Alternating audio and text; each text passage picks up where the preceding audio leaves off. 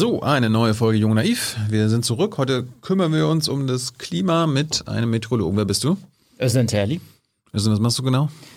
Ja, ich bin äh, Meteorologe beim ZDF und mache Wettervorhersagen und spreche auch über das Klima. Es geht beides.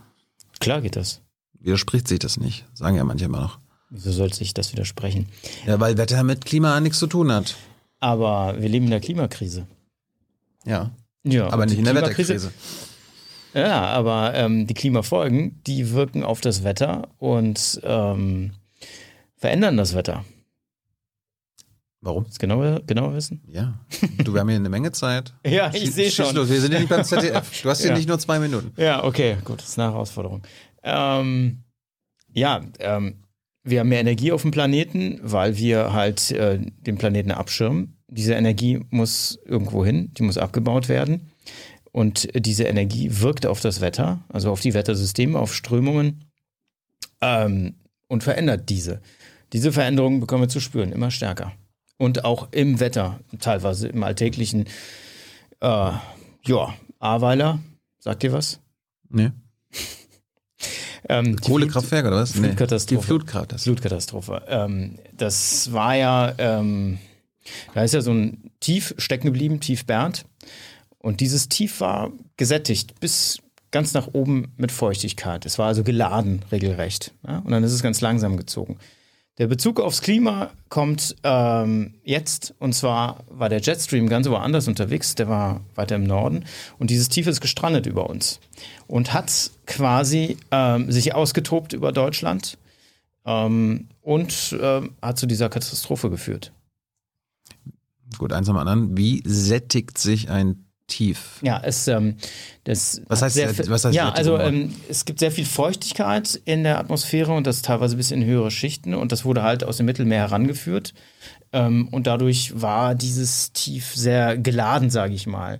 Und ähm, Feuchtigkeit ist ja auch im Prinzip ähm, ja das wenn wir viel Feuchtigkeit haben, gibt es eben viel Potenzial dafür, dass es äh, viel Wetter geben kann. Wetter ist Kann viel Wetter geben? ja, das, ja gut, das kommt, das ist so ein typischer Ausdruck aus der ähm, aus der Wetterbeobachtung. Wetter gibt es, ähm, und zwar Wetter ist immer ein Wetterzustand, sei es Regen, sei es ähm, Sonnenschein. Das ist dann, sagt man einfach, es gibt Wetter, wenn etwas passiert. Ja. Und Das, ähm, das heißt, wenn keine Wolke am Himmel sind und es nur Sonnenschein, dann passiert, dann passiert, ja, da ist, passiert dann ist kein nichts. Wetter? Genau. Dann ist im Prinzip, äh, ja, das ist, äh, muss ich nochmal überlegen, die Verschlüsselung war, glaube ich, 00 im äh, WMO-Code. Ähm, Weltmeteorologieorganisation. Ja, ich habe mal Wetterbeobachtung gemacht, deswegen ist das für mich immer so ein Blick auch aus der Richtung, nicht nur aus der reinen Meteorologie, sondern auch, ähm, auch aus der Wetterbeobachtung. Aber äh, nochmal zur Frage zurück. Klima, ähm, warum man über Klima reden muss. Wenn, wenn sich also die äußeren Bedingungen ändern, dann ändert es eben auch die Zutaten fürs Wetter. Und äh, das spüren wir immer stärker. Und das hat ja jetzt auch der Weltklimarat nochmal aufgezeigt in seinem letzten aktuellen Bericht, dass auch Wetterextreme zunehmen und zugenommen haben und auch zunehmen werden, weil das ganze System ändert sich ja jetzt nicht einfach mal ad hoc, sondern es wird immer wärmer werden. Wir haben immer noch die riesigen Mengen an Kohlendioxid in der Atmosphäre und diese dieses Kohlendioxid schirmt quasi unsere, ähm, ja, die Erde ab, was bezogen auf den äh, Energiehaushalt, also sprich äh, die, ähm, die Energie entweicht nicht mehr äh, so einfach, ja, und wird zurückgehalten. Und das wirkt. Wirkt an jeder Stelle auf unserem Planeten. Hey Leute, politischer Journalismus muss nicht kommerziell oder öffentlich-rechtlich sein. Podcasts müssen nicht durch grässliche Werbung finanziert sein. Jung Naiv ist der beste Beweis dafür. Damit das so bleibt, unterstützt uns einfach finanziell. Danke vorab und jetzt geht's weiter. Das sind immer viele junge Zuschauer. Äh, wenn, kann man in einem Satz den Unterschied zwischen Wetter und Klima erklären?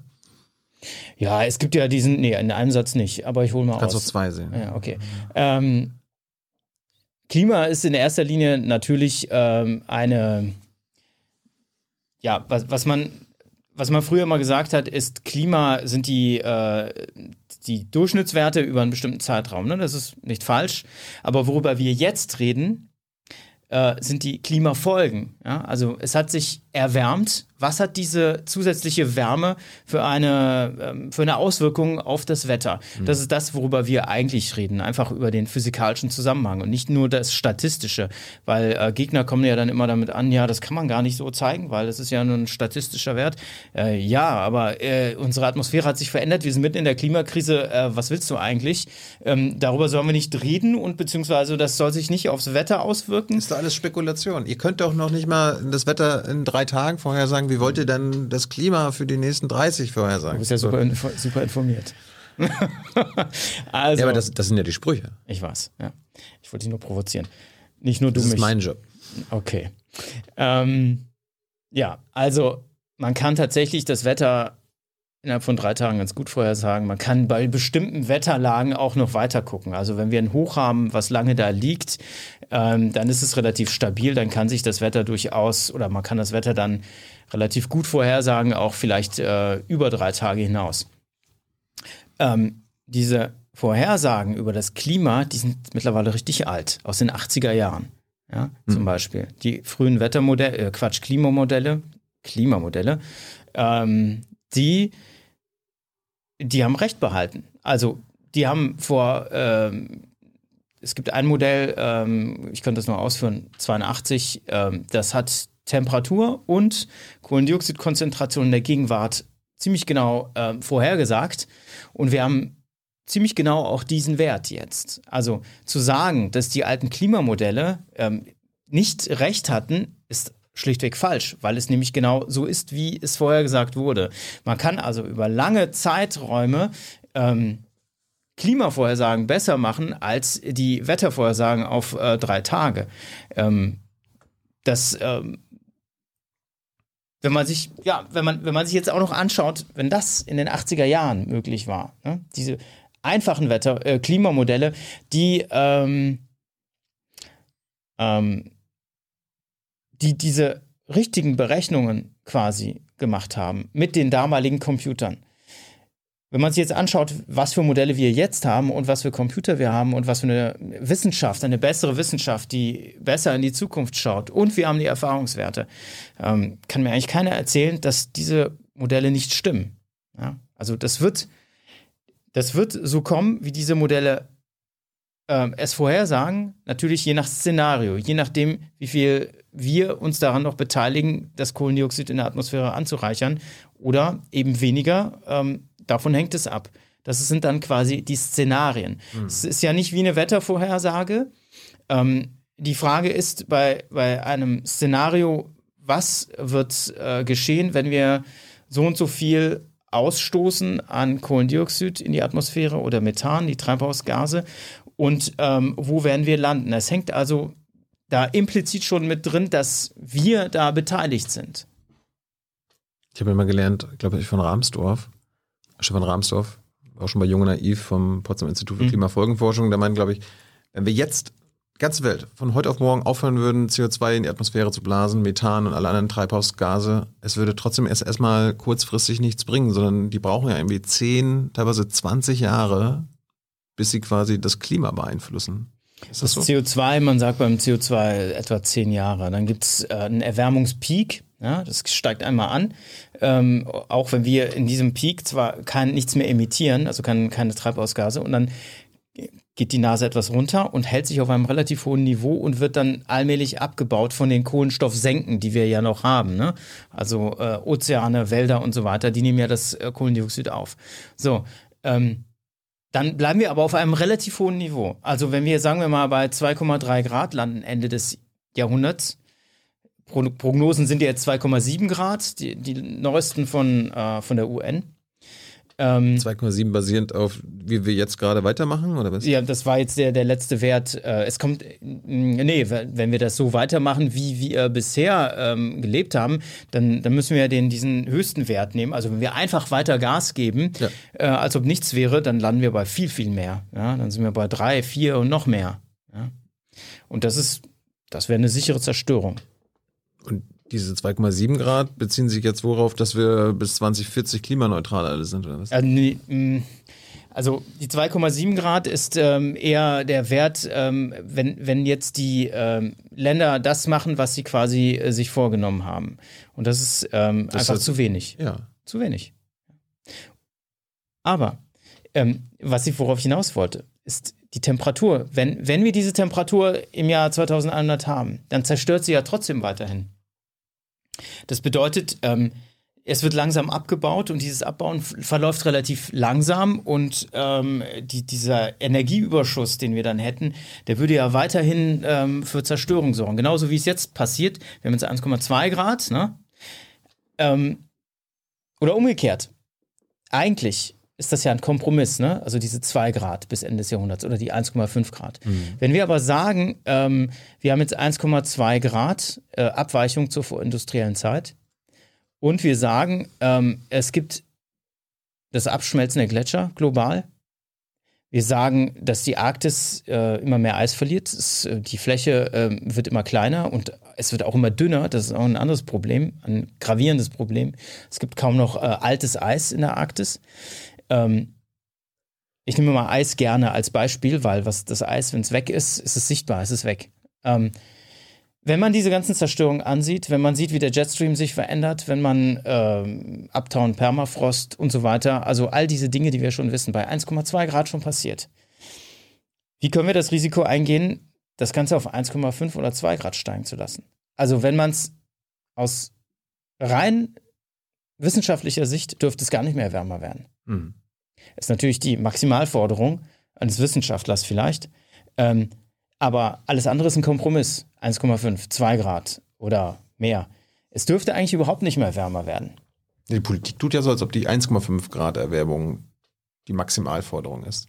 Ja, es ist ein Kompromiss, was äh, Pari das Pariser Abkommen, äh, da wurde es äh, halt quasi ähm, am besten die 1,5 Grad. Aber die 1,5 Grad, ich weiß nicht, ob wir die einhalten können. Ähm, wir sind jetzt bei 1,2. Also wir werden sie wahrscheinlich überschreiten, so sagt auch der Met Office, also das, ähm, also der Wetterdienst, ähm, der britische. Der sagt, äh, dass innerhalb der nächsten fünf Jahre diese, dieser Peak quasi einmal drüber geht, dass wir die 1,5 Grad anreißen.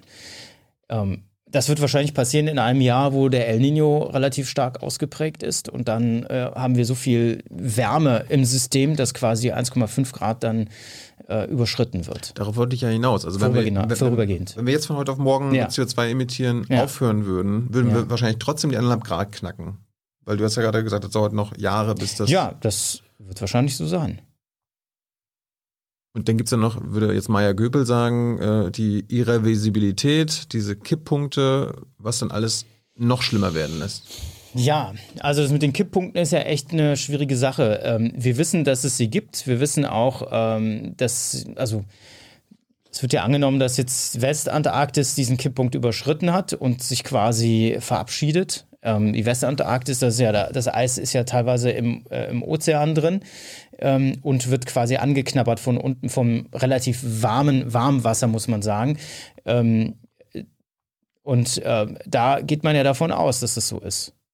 Und äh, wenn wir so weitermachen, ist halt auch die Frage, was mit der Arktis ist. Ne? Also ich meine, ähm, es gab ja diese Studie vom, ähm, komme jetzt nicht so ganz genau auf den Namen von dem, ähm, von dem Wissenschaftler, der hat äh, mit, mit einer Gruppe rausgekriegt, dass quasi, egal was wir machen, dass in den nächsten Jahrzehnten oder innerhalb der nächsten zwei, drei Jahrzehnte die Arktis im Sommer eisfrei wird. Die Frage ist nur, wie häufig das geschehen wird. Das hängt halt auch davon ab, was wir noch emittieren. Und ähm, ja, wie, wie, ähm, ja genau, wie, wie häufig das quasi dann vorkommen wird. Weil du von, von der Schule gesprochen hast, irgendwie, ich habe mich immer erinnert, wenn wir über Klima in der Schule geredet haben, wurden uns immer ja so Klimazonen beigebracht. Mhm. Ne? Es gibt die Tropen, Stimmt. so am ja. Äquator, ja. und dann, was war Europa, irgendwie Gott, jetzt habe ich schon wieder vergessen. Und das, das ist aber nicht das, was äh, jetzt heutzutage über Klimawandel gesagt wird, dass wir jetzt quasi Europa wird so eine Tropenregion, sondern wir reden über die ähm, Folgen.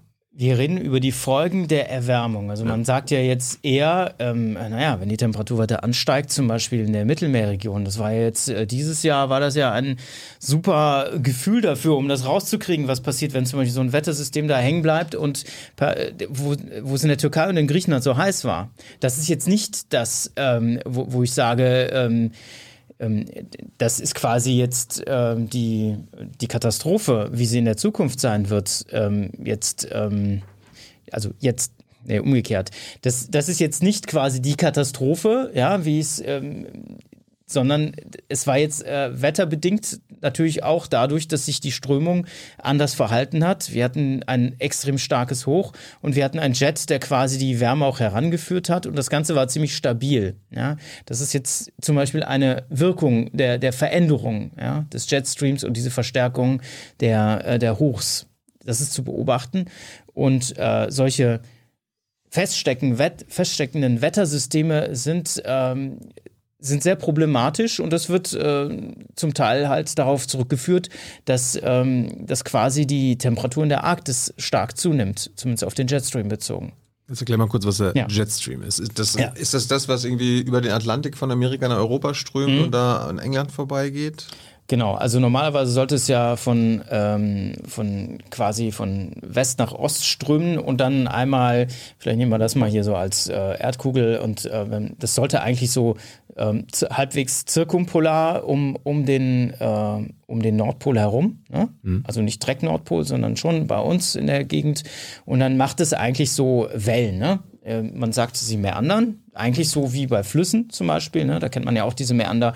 Flüsse machen diese Bewegung. Ne? Das machen diese Wellen auch. Äh, wer nachgucken will, das sind die sogenannten Rossby-Wellen.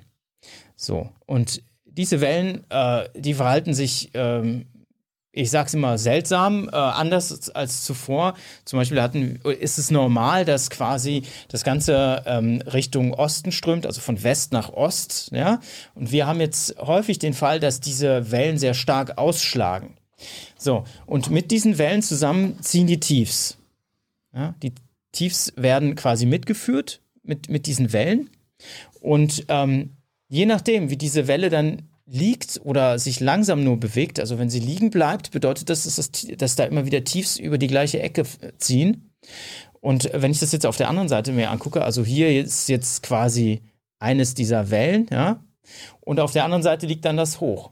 Wenn das hoch liegen bleibt und das tief, dann hast du immer das gleiche Wetter. Wie kann, wie kann sowas liegen bleiben? Wie kann man sich das vorstellen? Das ist genau der, äh, das ist genau die äh, Geschichte. Also Hochs, die liegen bleiben können, das passiert durchaus im Sommer, stärker im Sommer als im äh, Winter eigentlich. Ja? Also eigentlich ist das so eine Sache, die eine Sommergeschichte ist. Wir kennen den Siebenschläfer, da ist das ja auch so eine Sache, dass ein Hoch quasi dann über Mitteleuropa hängen bleibt und dann äh, über lange Zeit äh, für sehr sonniges Wetter sorgt. Ne? Oder halt umgekehrt, äh, das Hoch bleibt nicht liegen und wir haben äh, längere Zeit eher äh, ein, ein Trog. Das ist genau das Gegenteil vom Hoch. Und äh, dann haben wir sehr viele Tiefs und dann ist das über Wochen lang eben schlechtes oder gutes Wetter. So die, äh, der, die Erzählung von früher. Ne? Mittlerweile ist es aber so, dass. Also eine alte Bauernregel. Ja, ja, im Prinzip ja. Ja. ähm, ja, gut, Bauernregeln sind ja, beruhen ja zum Teil ja auch auf äh, meteorologischen Erkenntnissen, ne? aber ich würde Bauernregeln nicht zu überbewerten. So, das kennen wir. Ne? Mhm, mhm, aber wie kommt das zustande? Wir haben, äh, die Arktis erwärmt sich, ja, ganz naturgemäß jeden Sommer, weil da die ganze Zeit die Sonne drauf scheint. Ne? Da, ähm, wir haben ja in der Arktis entweder äh, quasi Tag oder Nacht. Ne? Also die im Winter haben wir Nacht und im Sommer haben wir Tag. So. Und dieser ähm, Ständig Tag, ne? ja, ja, genau. In, in Norwegen äh, gibt es ja manche Monaten gar keine Sonne. Und Im, im Winter. Im, ja, genau, ja. im Winter und im Sommer haben sie die ganze Zeit Sonne. Ist die Sonne die ganze Zeit da. Genau. Und beim Nordpol ist es erst recht so. Genau. Okay. Und du hast da also eine permanente Einstrahlung der Sonne, ja, und das erwärmt sich da stärker. Jetzt kommt es darauf an, wie viel Eis da ist, ne? Wenn jetzt quasi der Ozean, der Nordpol besteht ja nicht aus einer Landmasse, das ist ja nur eine Eisfläche. Im besten Fall. Aber das wird ja immer weniger. Das Eis schmilzt im Sommer, schrumpft zusammen ne? und im Winter wächst es wieder. Aber dieses Schrumpfen, wie so eine Art Atmen, das wird immer langsamer. Ja? Also. Oh, das ist so gut, oder? Beziehungsweise, wenn, wenn, wenn ist umgekehrt, umgekehrt, ich habe es falsch gesagt. Okay. Es wird schneller, ah. weil ähm, es, es schrumpft stärker und äh, wächst dann wieder, ja, aber schrumpft dann auch im, im September quasi wieder stärker. Die Kurve, wenn du die, sie dir anguckst, macht so eine Zickzackkurve, die nach unten geht. Mhm. Ja.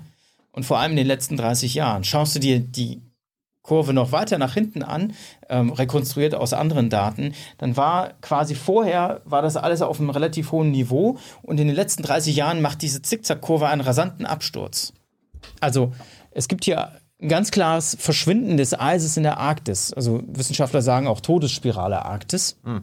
weil die verschiedenen Mechanismen dazu führen, dass das Eis verschwindet. Und das, du wolltest jetzt genau. erklären, genau. wie, jetzt, wie jetzt Wellen zum stehen bleiben. Genau, ja. zum Jetstream. So, ähm, ja, es ist komplex. Ähm, diese Erwärmung der Arktis äh, findet dadurch auch noch zu st statt, weil quasi das Eis weg ist. Das Eis reflektiert das Sonnenlicht wieder, auch die Wärme ist dann weg. Ähm, aber wenn, der, wenn das Arktis, äh, wenn, wenn das Eis quasi schmilzt, jetzt saisonal im Sommer und sehr viel ähm, dunkles Wasser ähm, quasi zutage kommt, nimmt es die Wärme auf. Das Wasser erwärmt sich stärker und äh, das heizt sich stärker auf. So, jetzt hast du quasi eine, eine deutlich stärker erwärmte Arktis und in den mittleren Breiten ähm, äh, die, die Temperaturen, die nähern sich an, sage ich mal. Mhm. Ja? Beides ist warm. So, wir kommen zum Schluss. Diese Annäherung ist nicht gut. Ein großer Unterschied wäre gut, denn der große Unterschied führt dazu, dass der Jetstream entsprechend stark wehen kann. So, nähern sich diese Temperaturen an, bedeutet das, dass, ähm, dass der Jetstream langsamer wird. Und das bevorzugt im Sommer. Ähm, wobei das auch im Winter mittlerweile stattfindet. Das hat wiederum andere ähm, Zusammenhänge mit, mit dem Polarwirbel. Ähm, das ist wiederum ein ein System, was äh, in etwa 30 Kilometer Höhe ist. Aber ich will das jetzt nicht weiter ausführen, das wird zu kompliziert. Diese Sommersituation reicht auch schon aus, weil wir sehen halt äh, die, die Extremwetterereignisse, die zum Beispiel wie, wie bei Bernd jetzt, wie bei Tief Bernd, hm. mit dem ähm, mit der Flutkatastrophe, dass da ein Zusammenhang besteht. Übrigens hat das ja die Attributionsforscherin Freddy Otto und ihre Kolleginnen haben das ja. Ähm, schon bei Junge Naiv, Frederik Otto. Genau. Mhm. Die haben das ja auch gezeigt via Attributionsforschung. Aber auch ohne Attributionsforschung kannst du dir das eben erklären über die Wissenschaft mit diesen Zusammenhängen, dass quasi der Jetstream sich anders verhält. Und das ist wirklich in den letzten Jahren, ist das massiv zu beobachten. Und 2018 war ja dieses Beispiel, was alle überrascht hat, dass plötzlich diese, diese gesamte Strömung auf der Nordhemisphäre quasi zum Stehen kam, beziehungsweise immer wieder ähm, äh, gestoppt wurde und hoch sich ausgebreitet haben. Und ähm, das war ein absolut extremes Ereignis. Das war ja, ja. Kann der Jetstream irgendwann stillstehen? Nee, das. Oder vorbei sein?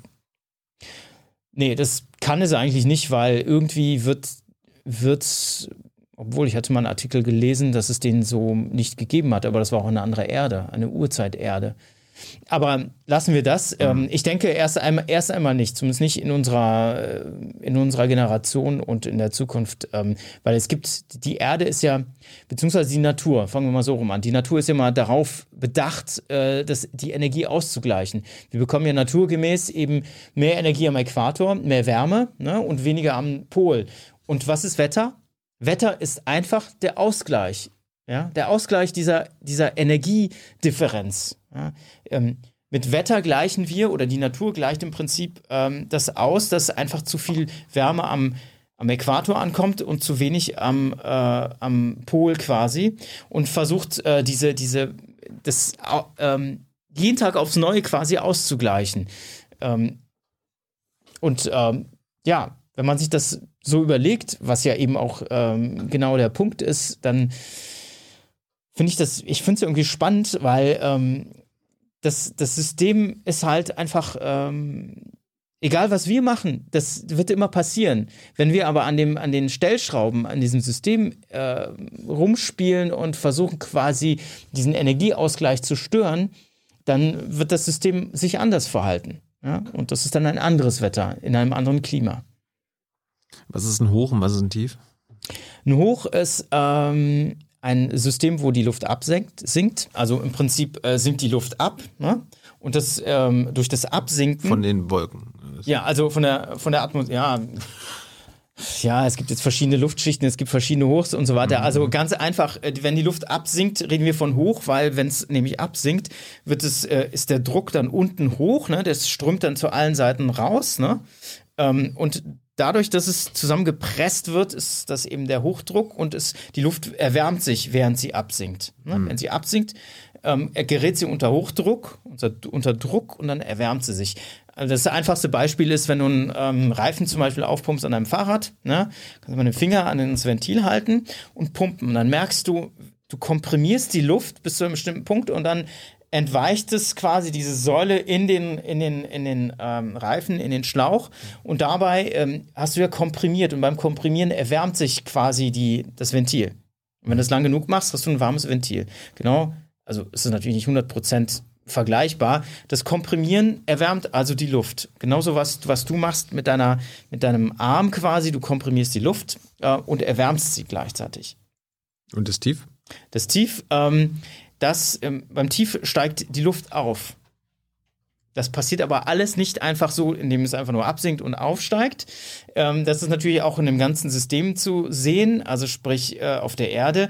Ähm, da haben wir Winde. Die Winde entstehen dadurch, dass quasi auch durch die Diskrepanz quasi, also einmal, dass es äh, deutlich wärmer ist an den, an den Polen und kühler an den ähm, ähm, Quatsch, umgekehrt, am Äquator und äh, wärm, kühler am, an den Polen kommt es äh, eben zu, zum, zum Ausgleich und das, das, das sind eben auch die Winde, ja, und dann werden die Tiefs eben wegtransportiert. Es ist also nicht einfach nur so, dass quasi die Luft quasi nur aufsteigt und, äh, und auf der anderen Seite sinkt sie wieder ab. Da sind noch andere äh, Parameter mit im Spiel.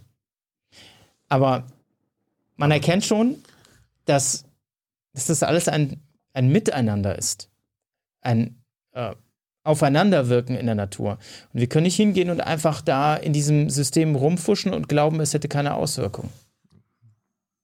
Hört sich immer als so logisch an. Ist Wetter- und Klimavorhersagen, ist es, ist es einfach nur als Logik? So wie du es erklärst, ein Hoch ist so, ein Tief ist so und wenn das Jetstream so ist, dann ist ja alles logisch erklärbar. Du meinst, ob die Klimakrise so erklärbar ist?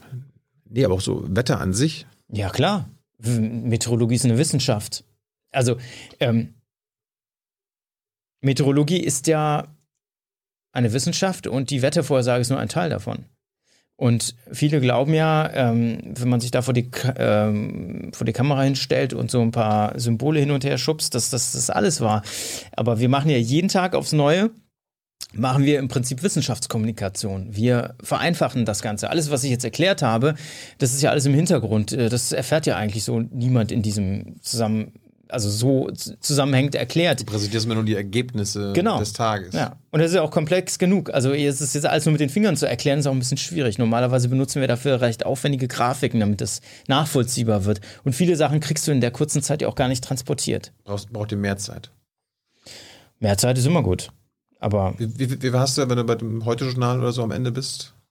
Da sind es 1,30. Würdest Eine du dich um drei 30. Minuten freuen? Oder? Ja, vielleicht, vielleicht guckt ja gerade ein Programmdirektor zu. ja, drei Minuten wären schon ganz gut.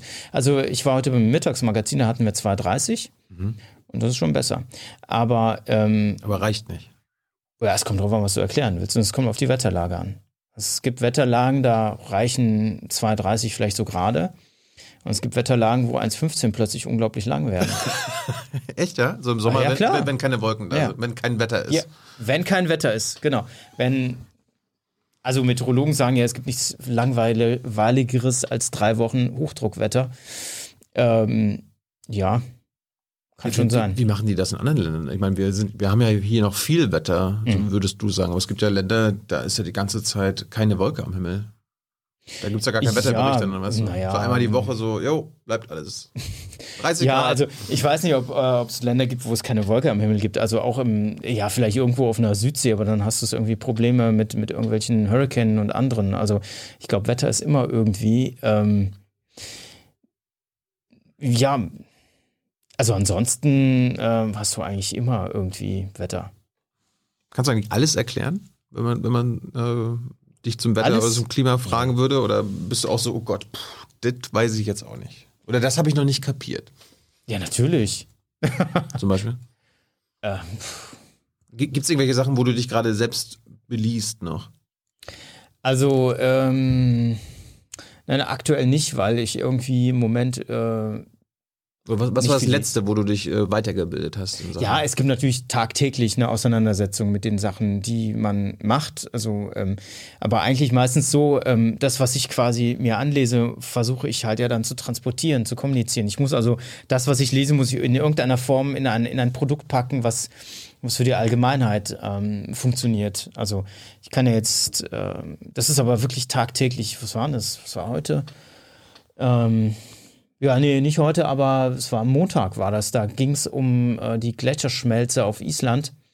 Ähm, das war ziemlich spannend. Ähm, da erzählte eine Wissenschaftlerin in, im Rohmaterial, was ich zur Verfügung habe, was ich dann quasi äh, so zusammenschneide, dass es halt in, der, in die Zeit passt, die ich brauche. Ähm, da erzählte eine Wissenschaftlerin, dass auf Island die Gletscher, die schmelzen auch von oben, also das Wasser sammelt sich oben auf dem Gletscher und dann ähm, fließen die durch Röhren, also irgendwann ist, ist das quasi, äh, sickert das durch den Gletscher, ja, in Röhren runter und fließt unter dem Gletscher weiter. Ja? Und was sie da meinte, ist jetzt nur eine Kleinigkeit. Sie meinte, diese Röhren, die sind auch nicht mehr so klein, wie sie früher waren. Die, deren Umfang hat zugenommen. Hm. Ähm, ich habe das jetzt zum Beispiel jetzt nicht weiter verfolgt. Ähm, ähm, die Erklärung konnte sie nicht liefern, aber es wird wahrscheinlich mit dem, mit dem Wasser, mit der Wassermenge zu tun haben, mit der Temperatur. Denn wie wächst denn diese, diese Röhre quasi im, im Gletscher ähm, an? Ja?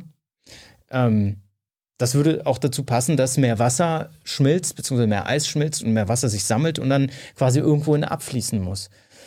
Ähm, das fand ich zum Beispiel spannend. Darüber habe ich mir noch nie Gedanken gemacht. Aber das wollte ich jetzt auch nicht dem Zuschauer erklären, weil das in der Kürze der Zeit nicht möglich ist. Fernsehen bedeutet ja immer Reduktion. Ne?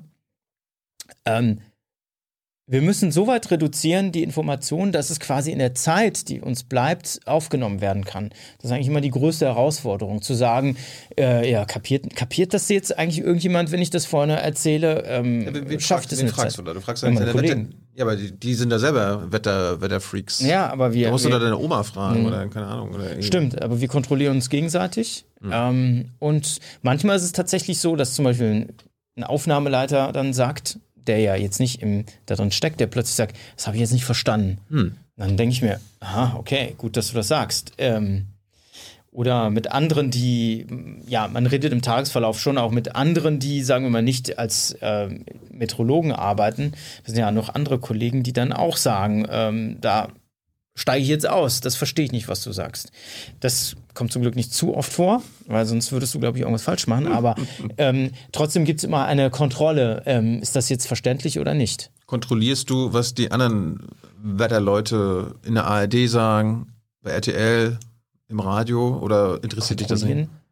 Ja, also kontrollieren wäre jetzt nicht so das richtige Wort. Ich höre schon aufmerksam zu und bin interessiert, was die sagen, also zu bestimmten Themen und so. Ähm, oder wie sie das Wetter erklären. Ja, oder wie, keine Ahnung, wie in der AD das Wetter vorher gesagt wird im Vergleich zu dir. Ja, klar. Also und, es gibt. Äh, und, so, und, du da so, oh Gott, die sagen 15 Grad morgen, ich habe 10 gesagt. Oh Gott, wie kann denn das sein?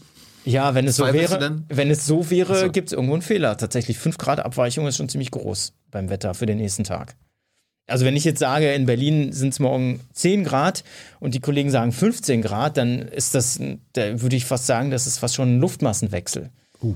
Ja, also es bedeutet, dass die Luft aus einer anderen Richtung kommt, entweder aus dem Norden oder aus dem Westen oder wenn es noch wärmer werden würde, vielleicht aus dem Südwesten. Also dann, ähm, dann ist grundsätzlich etwas falsch an der Vorhersage. Aber erklär uns mal, warum wir nicht überall dieselbe Wettervorhersage hören. Ähm, Weil du andere Sachen interpretierst als deine Kollegin? Aber wieso hören wir nicht überall die gleiche Wettervorhersage?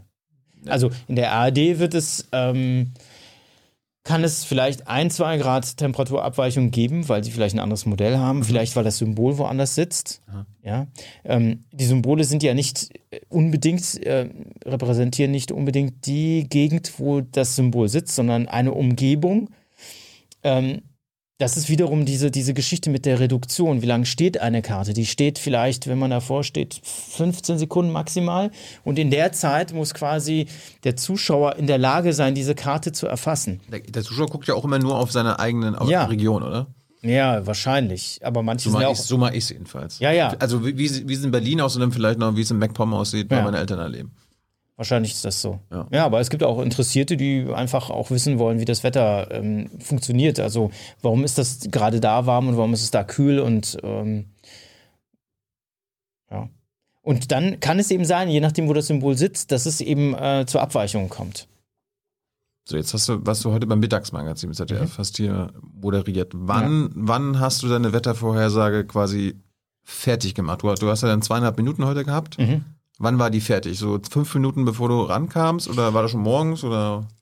Nee, also das hört bei mir bis zuletzt nicht auf, die Entwicklung. Also ich ähm, nehme mir ein, nur ein grobes, ähm, ein grobes Konstrukt mit und äh, merke mir die, die, klar, die konkreten Fakten und die Zahlen. Aber bis zum Schluss bleibe ich flexibel quasi, wenn irgendetwas passiert, dass ich das anders machen kann. Gib uns mal ein Beispiel. Wa- wa- wa- Was nimmst du grob mit? Äh, Ja, also morgen schon- Regen und äh, oder was? Nee, nee, also das ist schon relativ genau. Ich gucke mir schon an, wo wird es zum Beispiel morgen regnen, wo wird äh, wo wird es sonniger sein, wo wird es mehr Wolken geben. Und ähm, quasi die Beschreibung der Karte, die habe ich im Kopf. Ja, also wo was passiert. Das beruht aber auf den Daten, die ich vorher ausgewertet habe. Ich weiß also, dass eine Front durchzieht, dass kühlere Luft dahinter einfließt, dass es vorher noch milder ist, dass quasi, ja, all diese Dinge, also das ist eine, das ist ein, ein komplettes Erklären der, der Vorgänge quasi. Ja, das, das, was du auf der Wetterkarte siehst, ist ja, wie gesagt, es ist das Endprodukt von den, von den Analysen, die ich vorher gemacht habe. Aber ähm, ich bleibe in der Erklärung, dann bis zum Schluss ähm, mache ich mir keinen Text im Kopf und stehe davor und formuliere den Text neu. Ja? Also es ist, einige Kollegen schreiben sich den Text auf, Mhm. ich schreibe mir den Text im Kopf. Ja? Also es ist dann so, dass ich, ähm, dass ich mir die Wettermodelle angucke und während ich das sehe, ähm, setze ich quasi schon die Erkenntnisse um. Also ich verstehe das und formuliere den Text dann, wenn ich vor der Wetterkarte stehe. Das ist übrigens auch bei den Klimasachen, die ähm, das ist alles frei formuliert, also genauso wie wir uns jetzt unterhalten, stelle ich mich dahin und sage, Beispiel, ähm, diese Kaltfront hier, die zieht jetzt nun allmählich südwärts, ja, und ähm, mit der Kaltfront müssen wir mit Schauern rechnen und das verlagert sich allmählich in den Süden und bleibt dann, die Kaltfront bleibt dann an den Alpen hängen und sorgt dort für viele Wolken und Regen. Ja, und äh, dabei sinkt auch die Schneefallgrenze auf etwa 1000 Meter. Es schneit dann, ähm, 10 Zentimeter Schnee sind in den höheren Lagen zu erwarten. Und von Norden her wird es kühler. In der Nacht bedeutet das also, ähm, dass äh, die Temperaturen im Norden auf 0 Grad sinken.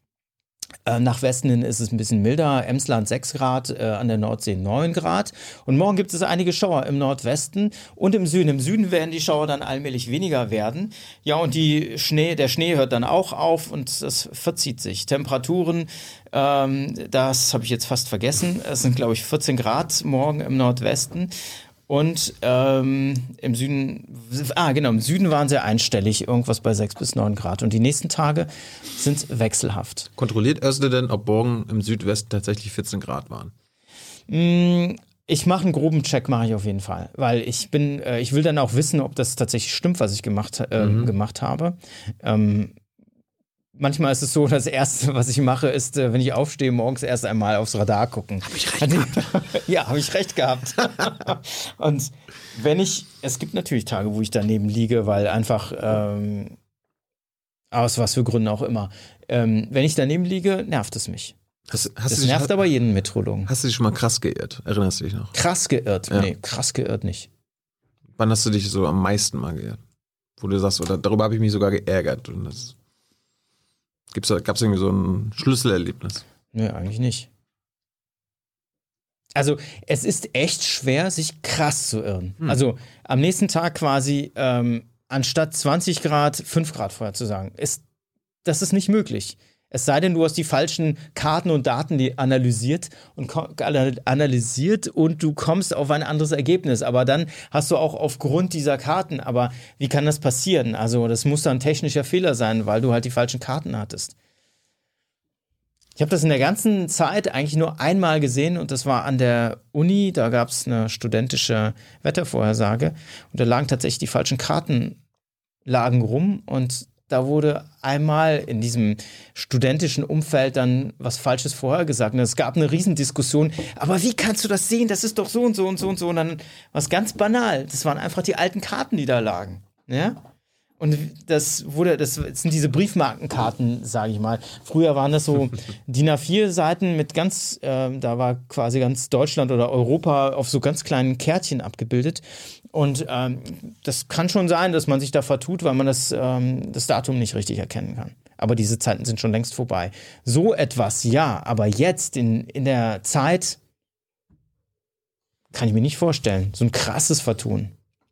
Konnte der Wetterbericht vor 25 Jahren kürzer Dinge voraussagen, also das Wetter vorhersagen, als heutzutage? Also könnt ihr heute sagen, okay, früher waren es drei Tage voraus und heutzutage ist schon fünf Tage voraus. Also ich habe nächste Woche Geburtstag, kann mir erst sagen, was an meinem Geburtstag, ob ich da draußen feiern kann oder nicht oder ob es regnet. Ja, fünf Tage sind schwierig. Ähm, es kommt eben auf die Wetterlage an. Wenn du viele Tiefs hast, die durchziehen ähm, und ähm, die permanent ihre von Lauf zu Lauf, du hast ja alle sechs Stunden einen Lauf eines Modells, ähm, dann, dann ändert sich das und ähm, also sagen wir mal jetzt um 18 Uhr hast du einen Modelloutput. Du kannst dir das angucken und sagen so, okay, das jetzt liegt das tief ähm, am Samstag zum Beispiel weiter im Norden. Ähm, der nächste Lauf ist um 0 Uhr, den würde ich mir dann morgen früh angucken und dann sehe ich, äh, okay, der, ähm, das Tief wird ja doch weiter im Süden gerechnet. Wenn du aber gerade in diesem Bereich bist, quasi, wo du im Süden wohnst, dann kriegst du den Regen ab. Ich hätte dir aber jetzt quasi gesagt, ähm, dass es da trocken bleibt. Hm. Ja, bei Tiefs ist das schwieriger. Aber wenn da jetzt so ein massives Hoch ist, so ein blockierendes, fettes Riesental, ähm, das ist einfacher zu sagen. Da kann ich dir, dann ändert sich vielleicht ein bisschen die Windrichtung oder es gibt mehr Nebel oder es gibt ein bisschen mehr Sonnenschein. Ähm, aber im Großen und Ganzen kann ich dir vielleicht sagen, dass es dann eher trocken bleiben wird. Was führt denn dazu, dass da so ein Tief sich auf einmal dann doch verändert, also irgendwo anders hin schwebt? Naja, wir haben ja alle, ähm, wir haben ja Wetterbeobachtungen, auch alle sechs Stunden. Mhm. Die werden dann ins Netz eingespeist, das, was ich eben äh, erzählte, was ich gemacht habe. Und diese Daten werden genommen, also bestimmte Wetterstationen werden dann äh, äh, genommen, um quasi daraus die Wettervorhersage zu berechnen. Mit diesen riesen Computern, die überall stehen, diese, ähm, diese Hochleistungsrechner, auf denen diese Wettermodelle laufen. Ähm, Genau. Und die schmeißen halt alle sechs Stunden einen Output raus. Und je nachdem, ähm, wie, ähm, ja, ähm, je nachdem, welche Daten da eingefüttert werden, kommt halt ein bestimmtes Ergebnis raus.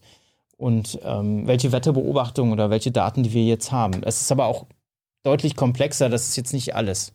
Warum, es gibt auch warum, noch, warum alle sechs Stunden? Warum nicht alle vier Stunden? Warum, naja. warum macht ihr nicht so Echtzeit? Ja, so? es gibt tatsächlich Modelle oder es wurde daran gerechnet. Siehst da bin ich jetzt nicht so fit drin, ähm, die irgendwie in kürzeren Abständen äh, das berechnen, aber ähm, das dauert halt lange. Es dauert einfach lange, um diese ganzen Sachen zu berechnen, weil es eben so komplex ist wenn wir es irgendwann durch unsere ganze Rechenpower und künstliche Intelligenz schaffen, dass wir mehr als drei oder fünf So wie Tage bei Zurück in die Zukunft, wo er, wo er quasi auf die Uhr guckt und sagt, 4, 3, 2, 1, jetzt hört der Regen auf. Mhm. Und dann hört es auf. Nee. Nee.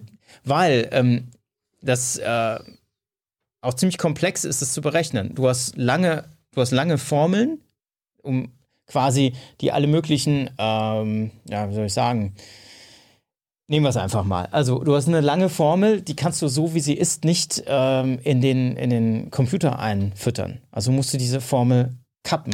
So weit, dass quasi äh, die, die Ungenauigkeiten, nee, nicht die Ungenauigkeiten, sondern du musst, also du musst einen Teil der Formel weglassen, äh, weil man das insgesamt nicht berechnen kann, weil das einfach dann zu komplex wird. So, dadurch, dass du diesen Teil weglässt, gibt es aber eine bestimmte Ungenauigkeit, die je länger du in die Zukunft guckst, desto größer wird, ja, diese Ungenauigkeit. Und dadurch ähm, hast du ähm, hast du eine bestimmte Ungenauigkeit nach einer bestimmten Zeit. Hm. Äh, man entgegnet dem, dass man verschiedene Anfangsbedingungen nimmt. Man sagt also, ich habe die und die Bedingungen und jetzt lasse ich das mal so rechnen. Jetzt ändere ich ein bisschen an der Bedingung und lasse es nochmal rechnen. Man, und dann hast du ganz viele Kurven, äh, Ensemble nennt man das, also so verschiedene, ähm, verschiedene Rechnungen eines, eines gleichen Termins, also sagen wir mal 0 Uhr Termin und ganz viele Rechnungen, 20 Stück oder so, ja. Und dann siehst du, wenn du die Anfangsbedingungen ein bisschen änderst, läuft die Temperatur nach drei Tagen ähm, treffen die sich alle noch irgendwie und danach fängt das an auseinanderzugehen. Und dann hast du plötzlich die Vorhersage für den Tag, keine Ahnung, äh, Tag 10, hm. laufen dann massiv auseinander. Das kann bedeuten, äh, sehr kalt und sehr warm. Und du kannst quasi keine Aussage mehr treffen. Ja? Deswegen, wenn mir jemand kommt und sagt, ich habe in 30 Tagen eine Hochzeit, wie wird denn das Wetter am Samstagabend? Mhm. Äh, kann ich dir nicht sagen. Weil das, die Unschärfe wird so breit, dass keine vernünftige Aussage mehr zu treffen ist. Das habe ich jetzt verstanden. Also ja. durch die Ungenauigkeit und den, lang, den langen mhm. Formeln ist das schwer möglich. Ihr müsst genau. irgendwann einen Stopp machen. Ja, man muss die Formel kürzen. Ja, ja aber, aber, durch die künstliche Intelligenz und die größere Rechenpower, da können wir doch irgendwann den Computer das selbst alles einpflegen lassen und dann braucht ah. er, dann braucht ihr da keine. Also da weiß ich, weiß ich nicht. Kenne ich mich nicht mit aus, äh, mit, mit was da alles möglich ist mittlerweile. Es war so einiges ich meine, IBM hat da irgendwas gemacht mit irgendwie. Aber das äh, weiß ich jetzt nicht. Hm. Müsste man mal nachlesen, nachgucken. Könntest du, angenommen, ihn beim ORF oder SRF in der Schweiz, wäre Not am Mann in der Wetterredaktion. Könntest du da kurzfristig einspringen und dort das Wetter machen? Oder hast du, bist du so gepolt, dass du nur die deutsche Karte und das deutsche Wettergebiet im Kopf hast? Also, ähm, wenn ich in die Antwort ziehe ich mal andersrum auf. In Deutschland könnte ich in jedem Studio sofort überall eine Wettervorsage machen. Wenn es um Deutschland geht, um, um das, was ich, was quasi, was ich im ZDF mache. Mhm. Ähm, in der Schweiz wäre es schwieriger, weil das nochmal lokale, ähm, ja, das Lokale spielt da eine große Rolle. Ja? In welchem Tal bist du? Ähm, wie ist die Anströmung? Gibt es Föhn und so weiter? Aber das, da kann man sich halt auch einarbeiten. Ich meine, letztendlich ähm, glaube ich, dass das eher funktioniert in Europa als wie in den USA zum Beispiel. Also da hätte ich, glaube ich, schon eher Schwierigkeiten, in den USA eine Vorhersage zu machen, weil da ist es dann nochmal ganz anders. Oder in anderen Teilen der Welt wäre es wahrscheinlich schwieriger. Wobei ich mich ja immer dafür interessiere, wenn ich irgendwo hinfahre, ähm, wie, wie funktioniert das da? Also ich bin nie raus richtig aus dem Wetter. Ähm, wenn ich in Urlaub fahre, möchte ich auch wissen, wie sind die Begebenheiten vor Ort. Frag, äh, rufst du da jemand an oder berechnest Nö, du es selbst? Ich gucke mir das vorher an halt. Wie ist das Wetter? Was sind die lokalen Bedingungen? Ähm, weil es einfach spannend ist. Also oder man ist irgendwo und dann redet man mit Menschen, die vor Ort sind. Also ähm, ja, es gibt zum Beispiel die ähm, so Fallwinde in ähm, an der Adria die kommen, ja, die, die, also ist so ein die, Hoch, das äh, genau, die kommen vom, vom Berg runter und mhm. äh, haben sehr hohe Geschwindigkeit. Ich meine, das ist die Bohrer. Ähm, ja, das ist die Bohrer.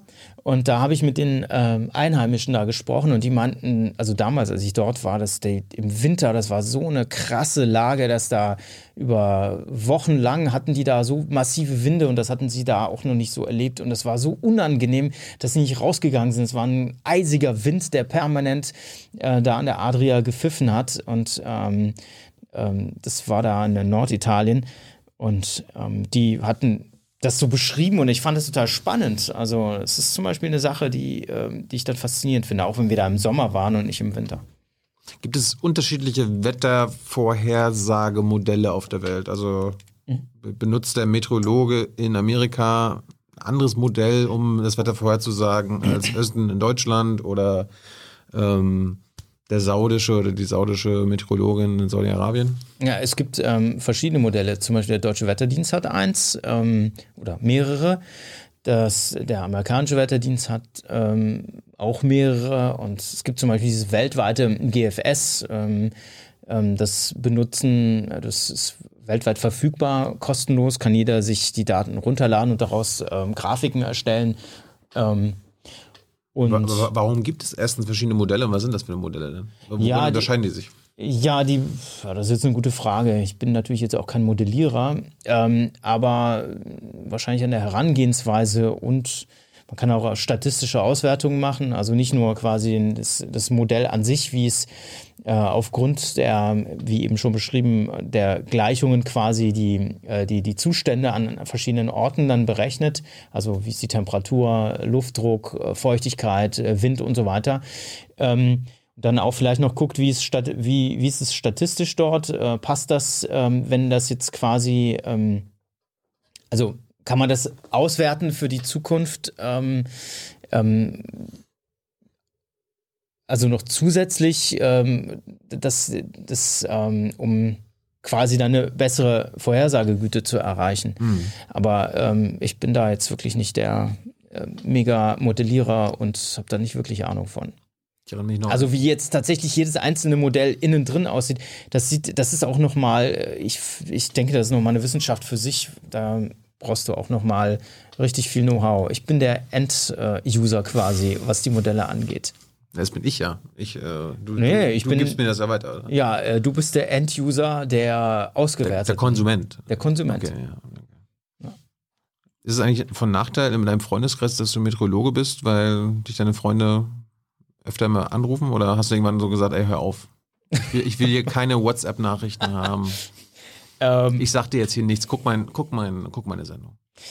Äh, ja, schon zum Teil, äh, ja. Äh, das, äh, aber das kam, das war jetzt nicht, hat nicht an extrem zugenommen oder so. Aber, aber es, es klar, kommt. aber dass, dass die Leute immer fragen, wie wird denn das Wetter? Und ich das ist auch. Gut.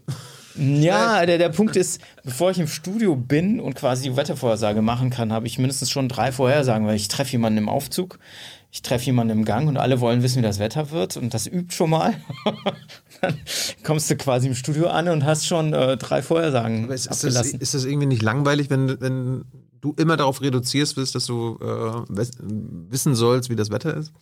Naja. Ist denn nicht so der Wettermann? Ja, weiß ich nicht. Ähm, ist dem reden, Arzt, ist reden dem Arzt langweilig, weil er immer darauf reduziert wird, Menschen zu helfen? Ja, aber der hat ja jedes Mal einen anderen Patienten. Das stimmt. Habe ich noch nie drüber nachgedacht. Ich glaube, ich habe noch nie drüber nachgedacht, dass ich das langweilig finde. Nee, ja, aber, aber, ich meine, wenn Menschen dich treffen, da ist ja das Smalltalk-Thema dann immer das Wetter. Also äh, bist du, bist du nicht mal gelangweilt, dass es mal, dass es mal, dass mal über andere Sachen Smalltalken willst? Naja, also in den letzten Jahren ist ja das Klima. Oder so, dass man. Ja, also das, das ist ja, selbst das, das stimmt. Ja, nee, ähm, langweilig finde ich es ja nie, ähm, aber äh, es kommt halt drauf an. Also beim Wetter ist es so, da kann man halt, äh, kann man eigentlich nicht. Also das Problem ist, man kann das Klima überhaupt nicht mehr ausblenden. Mhm. Das Wetter ist ja derartig schon verändert, dass wir quasi ähm, das Klima mit, immer mit reinnehmen müssen. Und im Gegenteil, ich finde es eigentlich irgendwie komisch, wenn zwei Leute sich darüber unterhalten, über das Wetter und völlig unbedarft und bedarf jetzt nicht als Kritik, von wegen wir wissen Bescheid und ihr nicht, sondern ähm, völlig davon ab, abgetrennt, was eigentlich so im Klima passiert und ja. Zum Beispiel, dass man sich permanent beschwert, dass das Wetter nicht schön ist. Falls ihr Fragen an Östin habt zum Thema Wetter, Hoch, Tiefs und Wettervorhersagen, Hans ist dabei. Ähm, er stellt die dann am Ende. ich hoffe, die, dass die Erklärungen irgendwie halbwegs ähm, nachvollziehbar sind. Aber bitte keine schwierig. Fragen, welches Wetter morgen in Buxtehude ist. Ne? Buxtehude, ja. Weißt du das jetzt? Nee, weiß ich nicht. Ja, doch, ähm, ja, Buxtehude wird morgen trocken sein und ähm, nein, das ist jetzt ernst. Okay, okay, okay. Ja, weil ähm, eben auf der Rückseite des Tiefsitz irgendwie eher erst einmal Ruhe aufkommt. Wahrscheinlich wird es da eher viele Wolken geben und ab und zu Sonnenschein. Apropos hier Hochs, Tiefs, äh, warum ist das richtig, dass ihr jährlich wechselt, wie, ob die männliche oder weibliche Namen haben? Ja, das Warum? macht ja die Freie Universität Berlin. Ne? Die verkauft ah. ja die Hochs und Tiefs.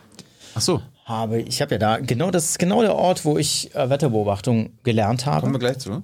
Genau. Aber ich kann, ich ja. kann bei der Freien Universität das Hochtilo kaufen, oder was? Ja, das Hochtilo kostet, glaube ich, 300 Euro. Ist jetzt keine Verarschung. Ähm, die, die bitte spendet. Ja, bitte. die Hochs. Ich will zum Geburtstag ein Hoch kaufen. Die Hochs bleiben ja längere Zeit liegen. Tiefteiler ne? und Hochtilo. Weißt du, was, worüber ich noch nie nachgedacht habe? Wenn die Hochs jetzt noch viel länger liegen bleiben, dann müsste sie eigentlich ja noch teurer werden. Wie lange bleibt denn so ein Hoch? Was habe ich dann davon für meine 300 Euro? Äh, naja, es kommt drauf an. Das Hoch kann durchaus drei Tage liegen bleiben oder aber auch zwei Wochen. So wie dieses Hoch jetzt über Russland. Das war ja eine massive Blockade. Sprich, es blieb dort liegen ja, und hat die Tiefs, also ich mache das mal jetzt, ne? Russland hoch, das hoch und jetzt kommen die Tiefs und dann hat sich dagegen ein riesiges Tief, ein Komplex ausgebildet. Und dann blieb das die ganze Zeit so. ich habe anderthalb Wochen lang Wettervorhersage gemacht und habe eigentlich immer nur diese zwei Druckgebilde gesehen. Hm. Ja? Und ähm, apropos immer das gleiche Wetter, das war beinahe immer das gleiche Wetter. Immer wieder kamen die Tiefs und haben von Westen etwas ringgebracht und konnten aber nicht nach Osten durchziehen, ja, was jetzt mit dem Jetstream quasi nach Osten transportiert werden würde, sondern zogen nach Norden. Ist auch schlecht, weil wenn diese Tiefs nach Norden ziehen, nehmen sie die Wärme mit und bringen sie in die Arktis. Ist auch schlecht. Aber ich überlege gerade, wenn ich mir jetzt, ich, ich will ja dann auch nicht mit diesem, mit dieser Katastrophe in Ahrnweiler und so verbunden sein. Also wenn ich ein Pech habe, das heißt, Tief Tilo ist verantwortlich für die. Katastrophe. Ja, zum Beispiel Tief Bernd. Kann ich das zurückgeben dann und sagen, hier, ich nenne es Özdin oder so, ja? Also ich verkaufe diese Tiefs nicht, da musst du mit der FU sprechen. Mach ich. Wetterpate übrigens. Wetterpate.de meine ich. Ähm, ich mache gerne Werbung für die, weil, weil nämlich durch den Verkauf dieser Hochs und Tiefs äh, werden die Studenten zum Teil bezahlt, die dort die Wetterbeobachtung machen und diese Wetterbeobachtungsreihe fortführen. Ne? Das ist ja eine alte Reihe und äh, damit das ganze Ding überhaupt funktioniert, damit weiter beobachtet werden kann, äh, 24 Stunden rund um die Uhr müssen dort Menschen arbeiten, die das beobachten und das einpflegen. Und deswegen werden diese Hochs und Tiefs verkauft. Ein Tief für 200 Euro und ein Hoch für 300. Aber ähm, legt mich bitte nicht auf diese Preise fest, da müsste man nochmal nachgucken auf der Webseite. Jeder kann das schnell nachgucken und sich was kaufen. Mache ich hier nach. Mhm.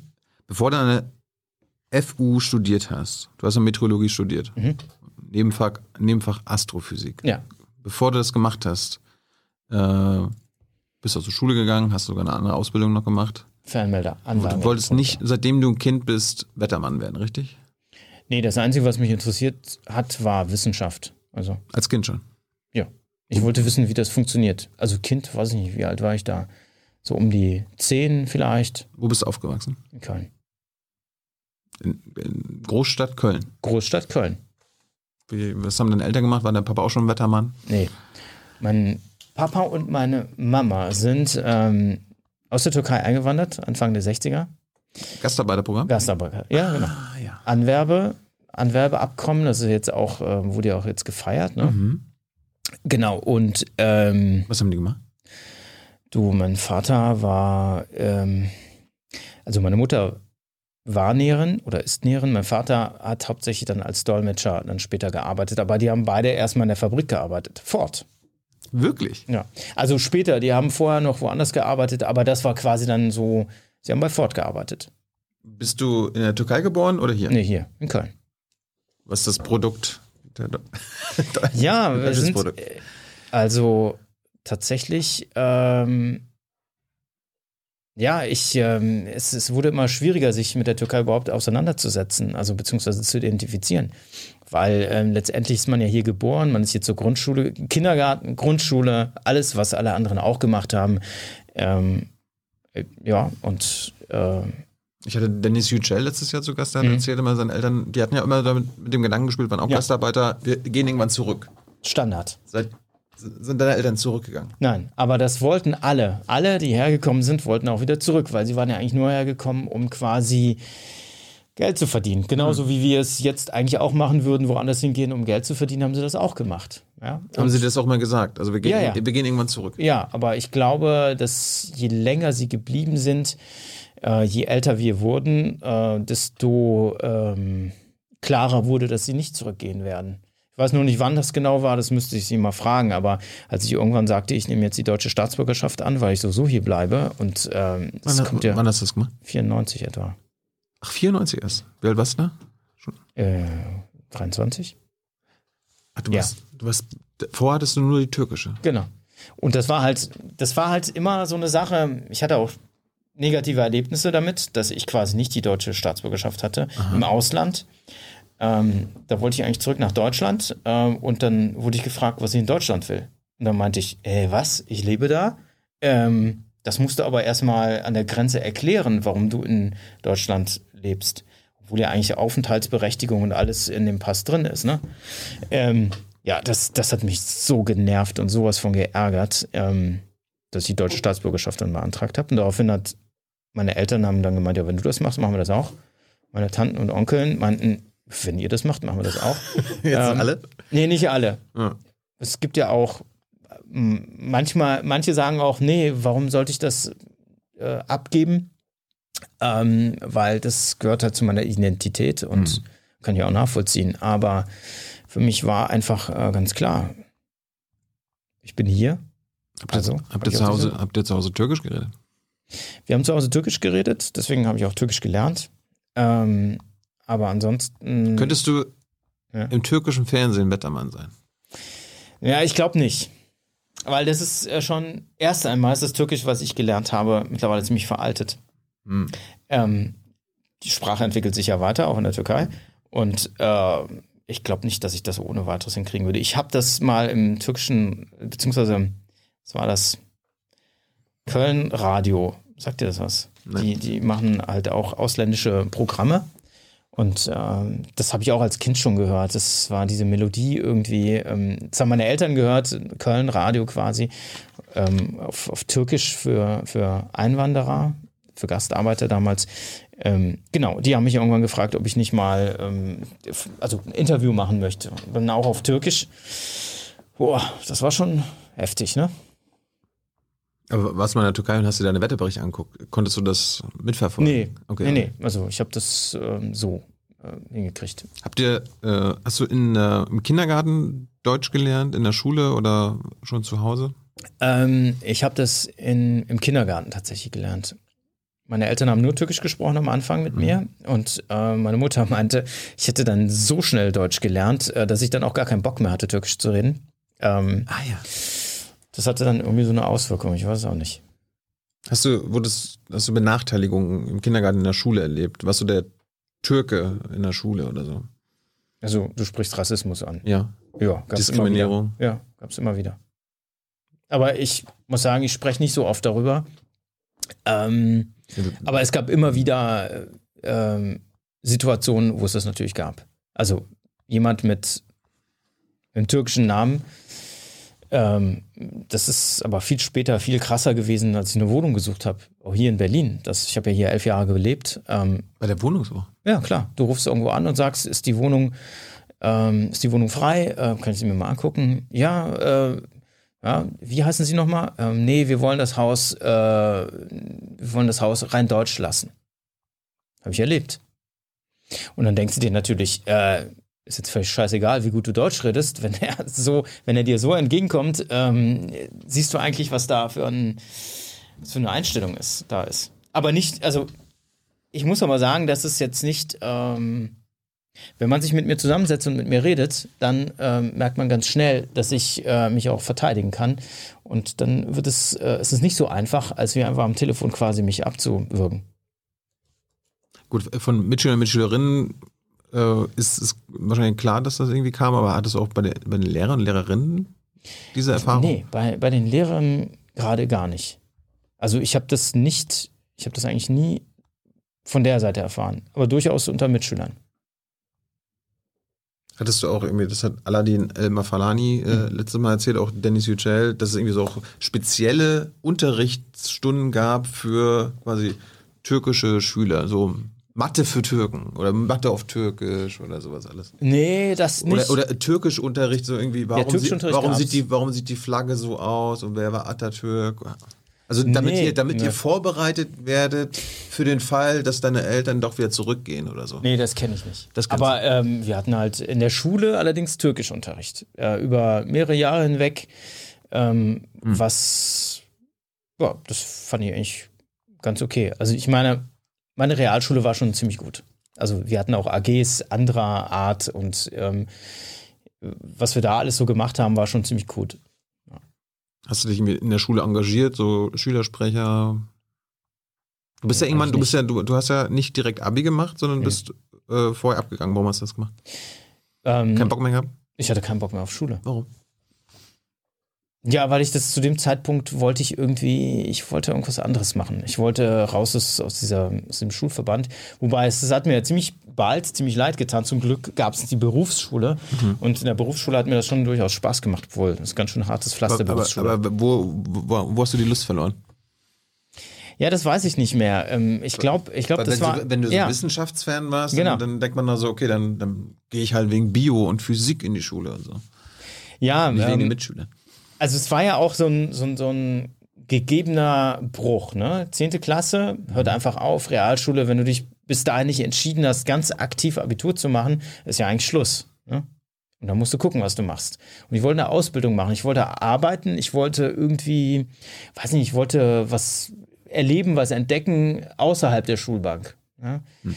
Ähm, das hielt nicht lange. Ähm, ich habe tatsächlich, wie gesagt, fand ich die Berufsschule ganz interessant. Ähm, ja, du, du, hast ja, du hast ja, für eine Ausbildung zum Fernmeldeanlagenelektroniker entschieden, genau. ne? Genau. Also Elektronik, eben, ich fand das interessant. Ähm, geht, geht gerade Elektronik an, aber das machen so wir gleich aus, ja. ja, erzähl. Genau. Ähm, ja, ich, ich wollte halt ähm, ich wollte arbeiten, ich wollte was machen mit den Händen. Ich wollte etwas, äh, deswegen bin das ist ja ein Handwerk, ne? Fernmeldeanlagen, Elektroniker ist wie Fernmeldetechniker, ähm, nur im Handwerk. Ähm, ich wollte, ja, und ich wollte eigentlich auch Geld verdienen. Das kam auch dazu. Ne? Also es war nicht nur dieses ähm, raus aus der Schule, ich habe keine Lust mehr darauf, sondern es war auch ganz klar, ähm, ich war ein junger Mann, ich wollte Geld verdienen, ich wollte was erleben und so weiter und dafür brauchst du halt immer auch Geld. Hast du das? Hast du was erlebt? Hast du Geld ja. verdient? Viel Geld habe ich nicht verdient. die, also in der Ausbildung, das war eine grottenschlechte Bezahlung.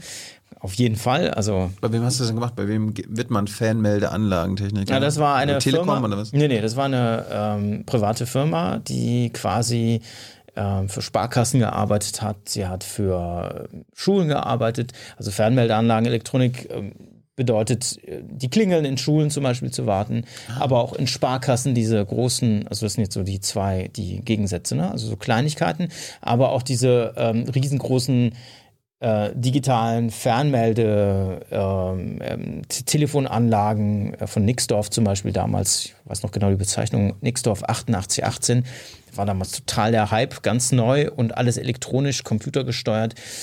Das hat mich fasziniert. Ich fand das, ich fand das einfach geil, ja. Und ähm, damit zu arbeiten, wir haben die Sparkassen zum Beispiel. Hast du schon mal mitten in der Nacht in der Sparkasse gearbeitet? Nein. Und Kabel gezogen? Nein. Ja, das fand ich total spannend. ähm, warum, da, warum, findest du sowas spannend? Ja, weil, weil du sonst da nicht hinkommst. Weil das, äh, weil ja, aber was willst du nachts da außer Ja, weiß ich Kabel nicht. Ich fand das damals, fand ich das einfach spannend. Bis zu einem Zeitpunkt, wo du es nicht mehr spannend fandest? Ja. Bis ich irgendwann gesagt habe, gut, das kann ja nicht alles sein im Leben. Und äh, vor allem äh, war, habe ich festgestellt, dass ich in der Berufsschule häufig, ähm, mich hat meistens Technik, aber auch sehr stark Physik interessiert.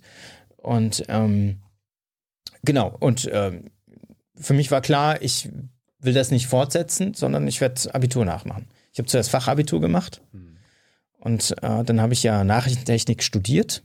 Also ich war auf dem Weg Richtung Ingenieur, aber dann hatte ich irgendwie so eine, so eine Phase, wo ich dachte, nee, ich habe echt keine Lust mehr auf diesen technischen Zweig und ähm, wollte noch mal gucken, was gibt's noch. Ne? Dann kam diese Geschichte mit, ähm, ja, ich saß vom Fernseher, habe Videotext durchgescrollt und ich war ja sowieso schon irgendwie wissenschaftlich interessiert, hatte permanent irgendwelche Zeitschriften ähm, mir angeschaut und dann kam dieser, dieser Videotext, es war ein ganz schnöder Videotext, der besagte, ähm, dass Meteorologen und Wissenschaftler äh, davor warnen, dass es immer wärmer wird. Es muss irgendwie 1994 gewesen sein. Und das war der Punkt, wo ich gesagt habe, okay, jetzt will ich mal mich weiter informieren. Dann bin ich durch die Republik gereist, war in München, ich war in Bonn, ich war in Köln und dann als letztes in Berlin an den Universitäten, habe mich da an den Astas quasi umge umgehört, habe mit den Studenten gesprochen und ähm, die meinten, naja, wenn du Nachrichtentechnik studiert hast, dann ist es ja gar kein Thema, jetzt hier in Metrologie einzusteigen. Äh, du bist ja voll im Physikbereich, ne? Dann habe ich tatsächlich Nachrichtentechnik abgebrochen im zweiten Semester und habe das Abitur nachgeholt. Hi, Tyler hier, Producer von Jung und Naiv. Ohne euch gibt's uns nicht. Jeder Euro zählt und ab 20 landet ihr als Produzenten im Abspann auf YouTube. Weiter geht's. Waren deine Eltern eigentlich sauer, dass du die Schule verlassen hast? Ja, die haben schon, die haben schon gesagt, die haben mir schon ins Gewissen geredet und meinten, ist das denn wirklich richtig, was du da machst? Und dann meinte ich, ja, ich werde studieren ähm, aber dann äh, an der Uni und ich werde Metrologie studieren. Nee, ich meine, jetzt haben sie dich kritisiert, als du die Schule abgebrochen hast und dann deine Ausbildung machen nee, wolltest? Da, nee, zu dem Zeitpunkt ah, war, das war gar kein Thema. Das war, da haben sie mir das relativ freigestellt, was ich mache. Und dann war aber kritisch, als du dann doch wieder Abi machen wolltest. Genau, okay. das war dann der Übergang, der ein bisschen kritischer war. Aber naja, was heißt Schule abgebrochen? Ich war ja mit der Realschule in der 10. fertig. Also es gab ja gar keine, wie gesagt, wenn du dich da nicht bemüht hast, äh, Abitur aber hätte, zu machen. hätte sagen können, dass die Eltern sagen, nee, komm, Mhm. du sollst äh, nee, so waren sie an die nie. Uni oder so. So waren sie nie. Sie haben mir nie Druck gemacht, dass ich das und das machen soll. Das haben sie mir frei. Äh, ich komme aus einem sehr liberalen Haus. Ähm, ne, mir wird ja oft unterstellt, ich hätte eine illiber illiberale Einstellung, Was? weil, ja, ja, wenn ich Klimaleugner irgendwie äh, sage, dass ich nicht akzeptiere, was sie sagen, wird mir sowas unterstellt. Naja, das nur nebenbei. Ähm, ich habe. Hast, okay, hast du eigentlich doppelte Staatsbürgerschaft? Nee, Okay, du kannst also nicht in der Türkei wählen zum Beispiel. nee, kann ich nicht. Okay, okay. Die gibt man dann ab. Die gibst du ab. Okay. So, dann bist du aber, hast du dich für die Freie Uni Berlin entschieden.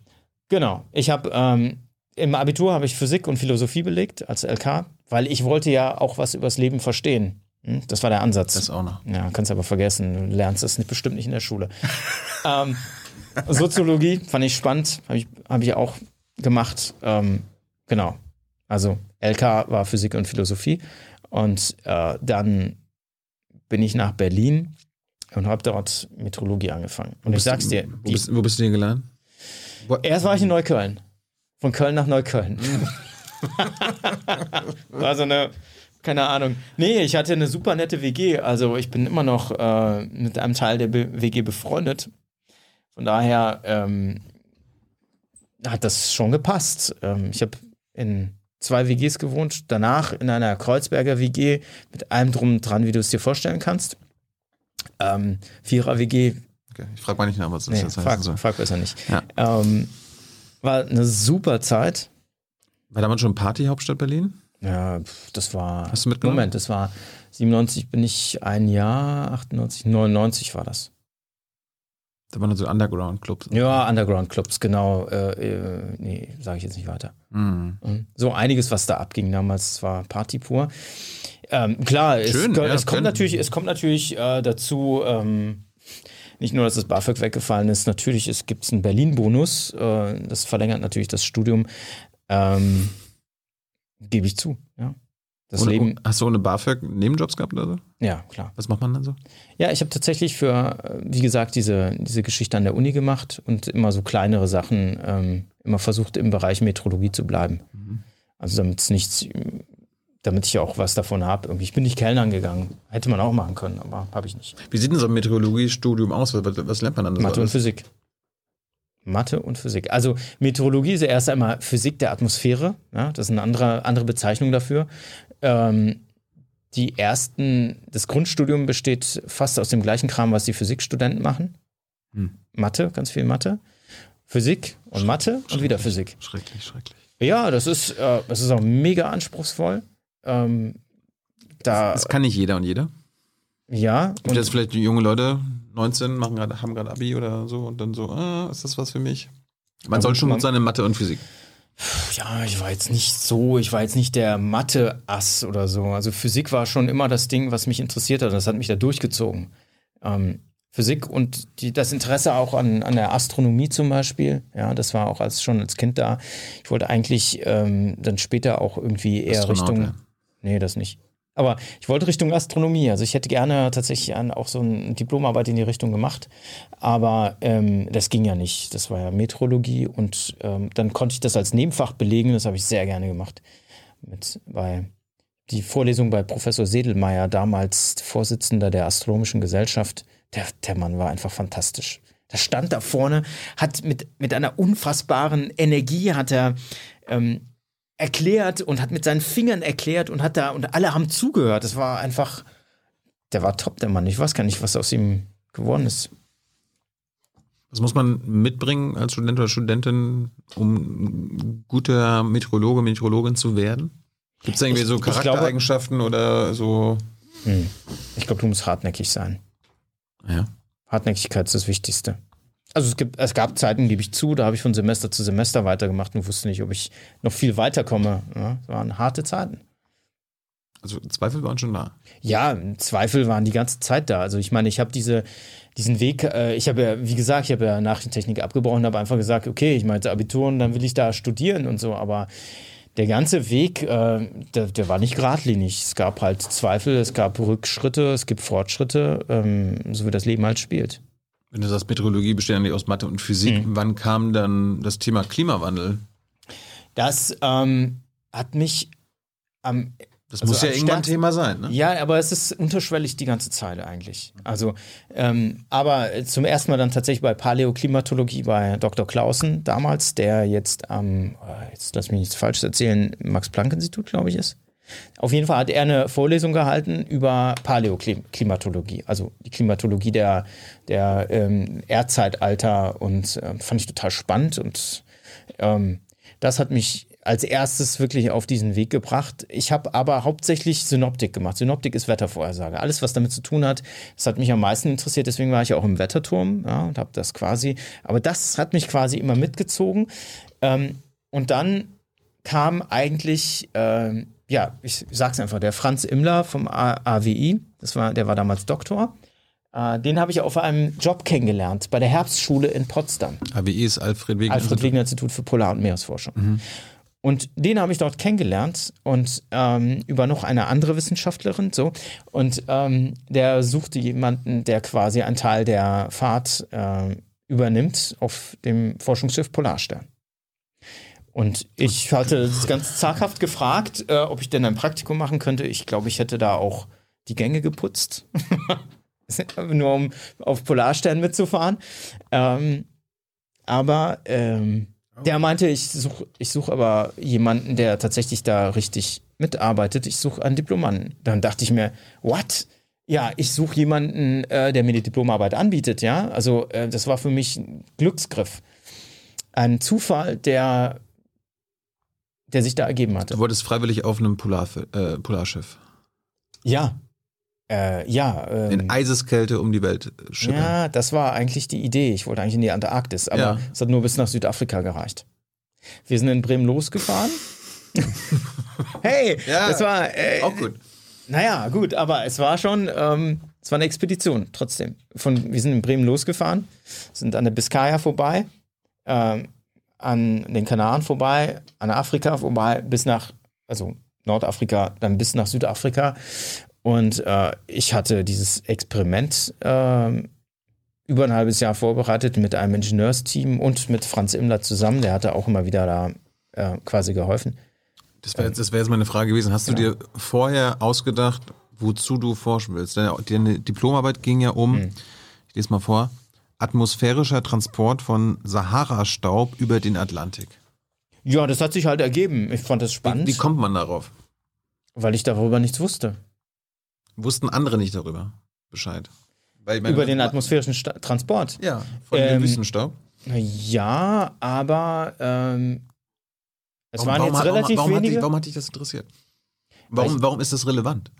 Relevant. Ähm, Sahara-Staub ist sehr relevant. Äh, das ist ja bei Sahara-Staubausbrüchen werden viele Mineralien transportiert. Das ist quasi der Dünger, der, der, der weiter transportiert wird Richtung Osten und da, wo er dann niedergeht, ist es halt wie ein Dünger transportiert. Ähm, ja, Genau, das wird halt in der Strömung dann darüber transportiert bei solchen Sahara-Staubausbrüchen. Äh, ähm, die folgen dann äh, häufig einem bestimmten Muster und äh, vor allem dämpfen die auch ähm, Wirbelstürme, zum Beispiel Hurricane. Wenn so ein ähm, also du musst wissen, dass ja in ähm, Afrika quasi die Wiege der Stürme liegt. Die entstehen da. Diese Wirbel kommen dann quasi äh, dann auf dem Atlantik.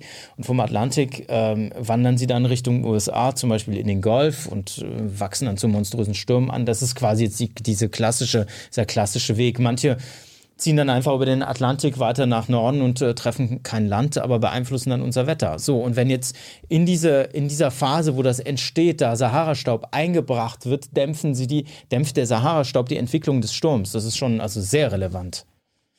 Ja. Ein paar Fragen. Also wie, ja. wie entsteht so ein Ausbruch, so ein Staubausbruch, so ein Wüstensandausbruch? Das, ähm, naja, das, äh, das entsteht durch ähm, durch, durch die, du, du hast da Strömungen Und äh, da wird das quasi dann äh, raus, ähm, rausgeführt von, von, ähm, von, von ähm, vom Kontinent her. Ja, du hast dann Tiefs, äh, beziehungsweise dann äh, die entsprechend die, diese, den Sahara-Staub dann raustransportieren. Das ist so eine richtige Art Transport, große Massen. Ne? Mhm. Und die gleiten dann ähm, teilweise auf in, in etwas höhere Luftschichten und werden dann weiter transportiert. Und wenn du, ähm, genau, wenn das halt quasi dann in die, in, in eine Entwicklung eines Sturms reingreift, dann, äh, dann kann es das eben dämpfen. Was hast du jetzt darüber herausgefunden? Während der Fahrt.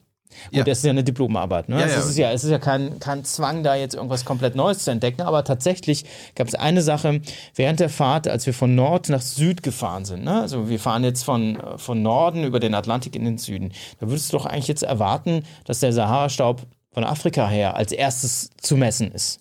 Ne? Ja, war aber nicht so. Der kam aus dem Nordwesten, weil mit dem Hoch hatte quasi, wurde quasi ein Teil des Staubes transportiert, ja, und kam aus der anderen Richtung. Mit dieser Strömung. Hm. Und das war überraschend.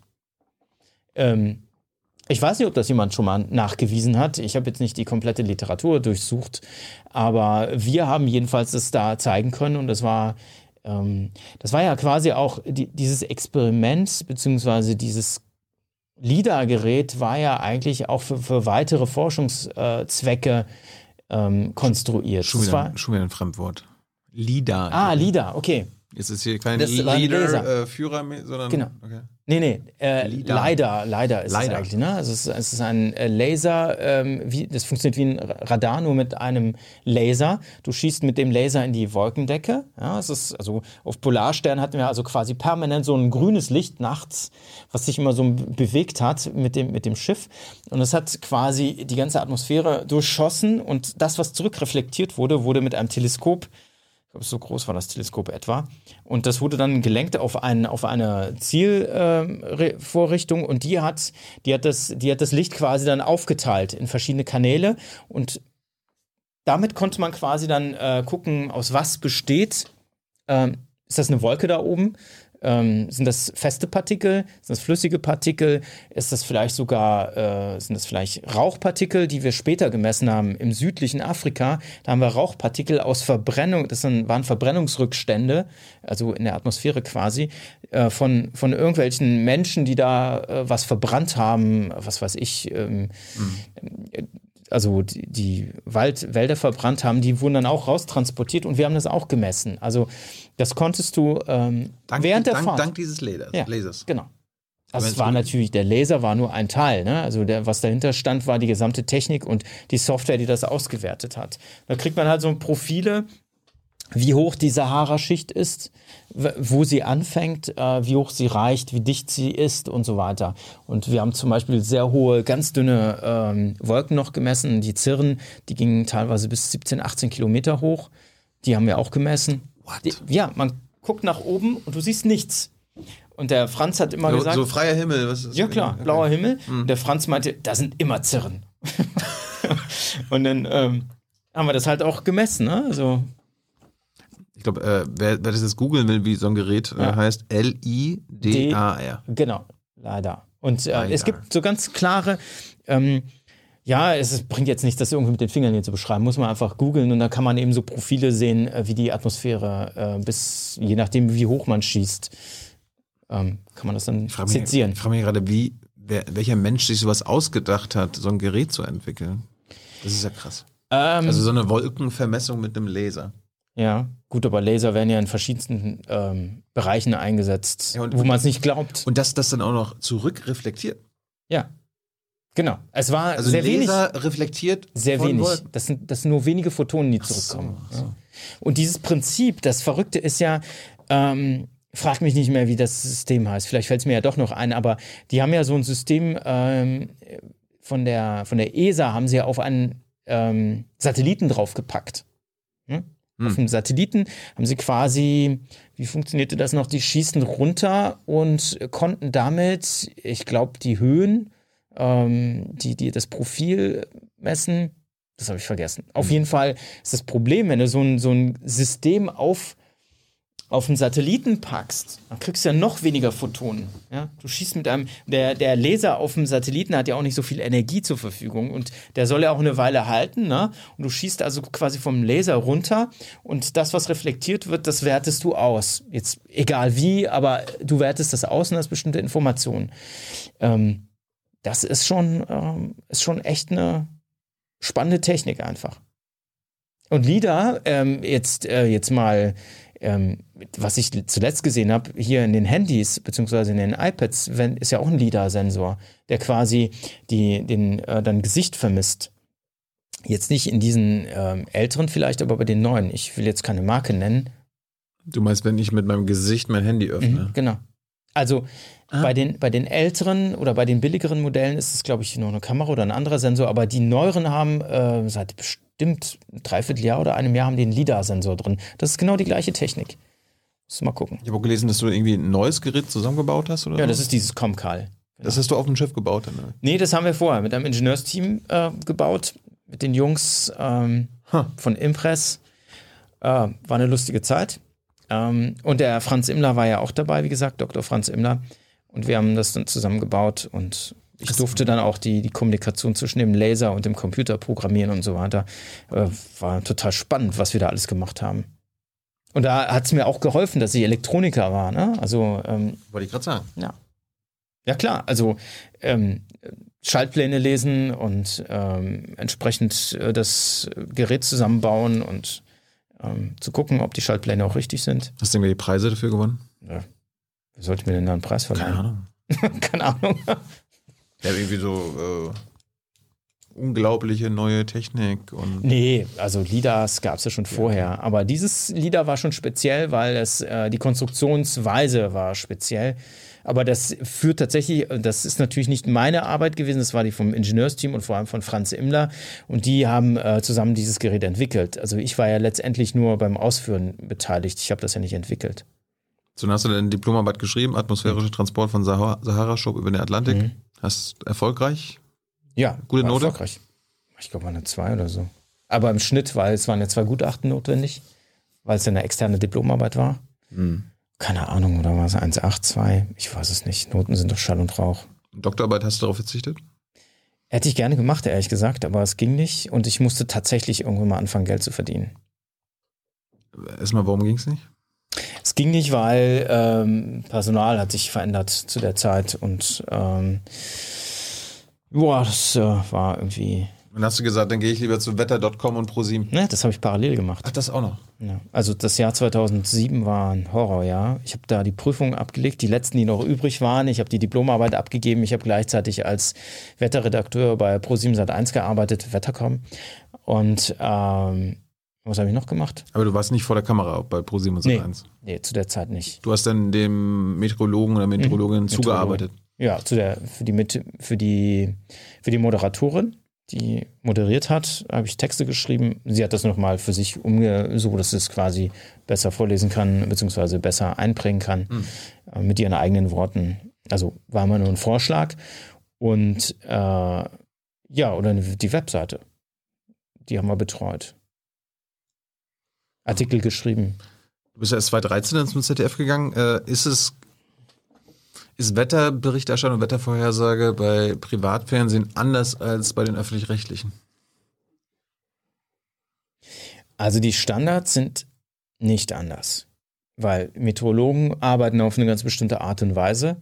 Ähm, deswegen auch die Frage, die du mal gestellt hast, wo wir irgendwo anders arbeiten könnte. Ja, ähm, das ist einfach die Methoden. Ähm, die, ja, die weichen schon ein bisschen voneinander ab. Äh, man macht nicht exakt das Gleiche, aber äh, im Prinzip äh, ist das, was ich dort gelernt habe, habe ich quasi äh, beim ZDF weiter angewendet. Und die Privat Privatsender wollen auch nicht, mach, mach, mal ein bisschen krassere Symbole oder so weiter. Nee. Nee, okay. Nee. War, also, alles, war alles seriös, würdest du sagen? Ja, natürlich. Da hatte ich das ZDF 2013 abgeworben. Oder hast du dich beworben? Ist eine Stelle frei geworden? Wie ist das gekommen? Nee, die haben mich zum Casting eingeladen. Dann bin ich hingefahren, hab das gemacht und dann hat es eine Weile gedauert und dann äh, gab es ein weiteres Gespräch und dann. Aber äh, Kameraerfahrung hattest du vorher noch nicht? Ja, doch, ähm, das habe ich jetzt ausgelassen. Ähm, Ah, ja. Genau, ich hatte beim, die haben ja, also das ZDF hat ja gesehen, dass ich quasi da moderiert habe. Und ähm, ich habe Wettervorhersagen ja im Web gemacht. Genau das gleiche im Prinzip, was ich im Fernsehen mache, auch wenn die Vorstellung naiv war, zu sagen, äh, das habe ich vor der Kamera im Web gemacht und ich gehe jetzt einfach vor die Kamera im Fernsehen, vor allem in einer Live-Situation, mache das genauso und das ist gar kein Thema. Eben. Ist aber nicht so. Nee. Nee. Warum? Ja, das, die Anforderungen sind ganz anders. Vor allem äh, das Timing. Ja. Während ich im Web ohne Ende Zeit habe, ich rede ja auch schon seit Stunden, habe ich jetzt das Gefühl. Ich glaube, so schlimm ist es noch nicht. Ne? Anderthalb Stunden. Okay, alles gut. Ähm, ja, wir haben Zeit im Web, wir können lange reden. Ähm, das geht im Fernsehen nicht. Also Haben sich die. Leute lange Sachen äh, online angeguckt? So lang waren sie ja gar nicht. Die waren so. ja 2,30, obwohl meine tatsächlich ich immer mehr reingepackt habe. Ich habe noch einen Strömungsfilm reingetan und äh, ich fand das halt spannend, einfach Sachen auch auszuprobieren. Und genau dieses Probieren, dieses Experimentieren, dieses Kreative. Ähm, ich habe dann einfach ähm, täglich dann Wetterbericht gemacht und fand das einfach spannend. Konntest du bei, bei Pro7 oder bei, bei Online-Sachen, konntest du einfach ein T-Shirt tragen oder jetzt so ein, so ein Hemd? Ich, ich habe das Gefühl, bei, bei der öffentlich-rechtlichen mit ZDF musst du immer ein Hemd, ein Jackett tragen, vielleicht einen Anzug. Ähm, Ist das eine Vorgabe, damit, damit du seriös wirkst? Ähm, ja, es gibt schon, glaube ich, schon irgendwie so Klamotten, Dressvorgabe. Ähm, ein T-Shirt, also nur mit einem T-Shirt würde ich mich aber auch nicht besonders wohlfühlen, ehrlich gesagt, wenn ich da eine Sendung moderiere, finde ich irgendwie seltsam. Mit einem Hemd ist okay. Sakko und äh, T-Shirt geht, glaube ich, auch, aber ein Sakko sollte es schon sein. Also es kann durchaus ein Jeans sein darunter. Ähm, neuerdings wird's, werden meine Lackschuhe immer angefeindet. Ja, äh, weiß ich nicht. Die, die fallen irgendwie so auf, dass es, äh, glaube ich, nicht gut ist. Man sollte ja auch sich so kleiden, dass man nicht zu stark auffällt. Ne? Ähm, es gab auch mal eine Frage, warum ich immer gefühlt die gleiche, das gleiche blaue Jackett anziehe, aber ich habe mehr als 15 unterschiedlich blaue Jacketts. ja, ich finde, es passt aber super in das Set. Das ist ja blau-schwarzes Set, ne? Und ich ziehe dann auch blau-schwarze Klamotten an. Und ich will ja gar nicht als Person auffallen. Es geht ja um die Information. Die Leute sollen sich auf den Wetterbericht konzentrieren und nicht darauf, was ich anhabe. Ja, und dann kommst du noch mit deinem politischen Aktivismus um die Ecke und willst uns irgendwie was vom Klimawandel erzählen. Ich will da einfach nur mein Wetter hören. Also, ich finde, ja, was heißt ich finde, wenn ein Meteorologe nicht mehr, also wenn ein Meteorologe nicht Klimafakten mit einbaut in seinen Wetterbericht, dann ist das nur der halbe Wetterbericht. Das machen ja viele. Ja, ich weiß es nicht. Also ich, ich werde ja oft gefragt, ähm, warum nutzen Sie Ihre Zeit, äh, Ihre Präsenz dafür? Ja. Wie könnte es denn anders sein? Also wie kann man in einer Klimakrise nicht über Klimafakten reden? Hast du das seitdem du beim ZDF bist, seit 2013, hast du das in deinem Bewerbungsgespräch so gesagt? So, also hier, ne, wenn ich jetzt hier den Wetterbericht mache, dann mache ich aber hier auch äh, Aufklärung zum Klimawandel. Nein, es war ja auch eine, ähm, es war so eine, so eine Art, ja, wie, soll ich sagen, in Erwachen wäre es jetzt übertrieben, aber es ist ja eine andere Situation. Du hast ja eine andere Verantwortung, wenn du plötzlich vor Millionen von Menschen sprichst. Ne? Es kommt darauf an, was du dann sagst. Wenn du zum Beispiel vor den Unwettern am nächsten Tag warnst, dann sind da Millionen von Menschen, die das hören. Und du musst das klar machen, ähm, wie gefährlich das ist. Ja? Ähm, wenn ich also den Sturm für den nächsten Tag vorhersage äh, und die Menschen davor warne, soll ich sie aber nicht über die langfristigen Folgen ähm, der Veränderung im Klimasystem aufklären? Ähm, wie kann ja es sein? Das heißt Wetterbericht und nicht Klimabericht. Ja, aber wenn, das, wenn die Veränderungen im Klimasystem auf das Wetter wirken, wie gehst du damit um? Lässt du es weg? Weiß ich nicht. Du hast Nein. dich ja dagegen entschieden. Genau. Du kannst es nicht weglassen. Das geht nicht. Aber andere lassen es ja weg. Also ich meine, Ja, die meisten Wetterberichte, die ich höre im Ja. Radio und so weiter, die lassen das weg. Ja, ich finde, dass das äh, nicht richtig ist. Also ich weiß jetzt nicht, im Radio ist es vielleicht, ähm, da fehlt ja auch das Visuelle, ähm, dass da tatsächlich jetzt einfach nur, wie wird es jetzt, äh, das ist jetzt keine, wie soll ich sagen, dazu gehört jetzt nicht eine wissenschaftliche Auswertung. Ähm, also, dass man sagt, ähm, wie stellt sich das jetzt, ähm, wie stellt sich jetzt diese Wetterlage auf, auf die, ähm, innerhalb des, der, der Strömung, innerhalb ähm, ähm, Europas ein oder wirkt da global irgendwie was drauf? Mhm. Ähm, also auf der Nordhemisphäre zum Beispiel. Ähm, da wollen die Leute vielleicht tatsächlich einfach wissen, wie ist denn äh, das Wetter heute? Das sehe ich ein. Aber ähm, ja, aber so bei RTL und heute Pro7 und so weiter und den allermeisten öffentlich-rechtlichen, also mein, sogar bei Tagesthemen, es mhm. gibt ja ein paar echt gute Kollegen, die das auch, Kolleginnen, die das auch machen Carsten wie du, aber es, die meisten machen es nicht. Und du sagst, ja, aber, das ist ungenügend. Ja, das reicht nicht. Nicht mehr. Also ich weiß nicht, das war vielleicht vor 20 Jahren okay, aber ich finde, dass es jetzt nicht mehr reicht. Wie, wie willst du denn, wie willst du denn so Situationen zum Beispiel erklären, ähm, wenn über längere Zeit das Wetter einfach so ist, wie es ist und sich nicht mehr verändert? Wie soll man das machen? Äh, wenn man da die Wissenschaft nicht dazu nimmt. Und Meteorologie ist eine Wissenschaft. Man kann nicht einfach sagen, es ist Wettervorhersage. Ich, äh, du sollst einfach nur sagen, ähm, wie das Wetter äh, am nächsten Tag ist. Das kann ich dir morgen sagen, übermorgen, in einer Woche. Und das Wetter ändert sich nicht. Und du willst von mir aber eine Begründung haben, warum sich das nicht verändert. Das sind zumindest die journalistischen Anfragen. Es ist ja auch, es ist ja nicht nur, ich bin ja nicht nur als Meteorologe tätig, ich bin ja auch gleichzeitig Journalist. Das wollte ich gerade fragen. Wo, wo spielt da der Journalismus?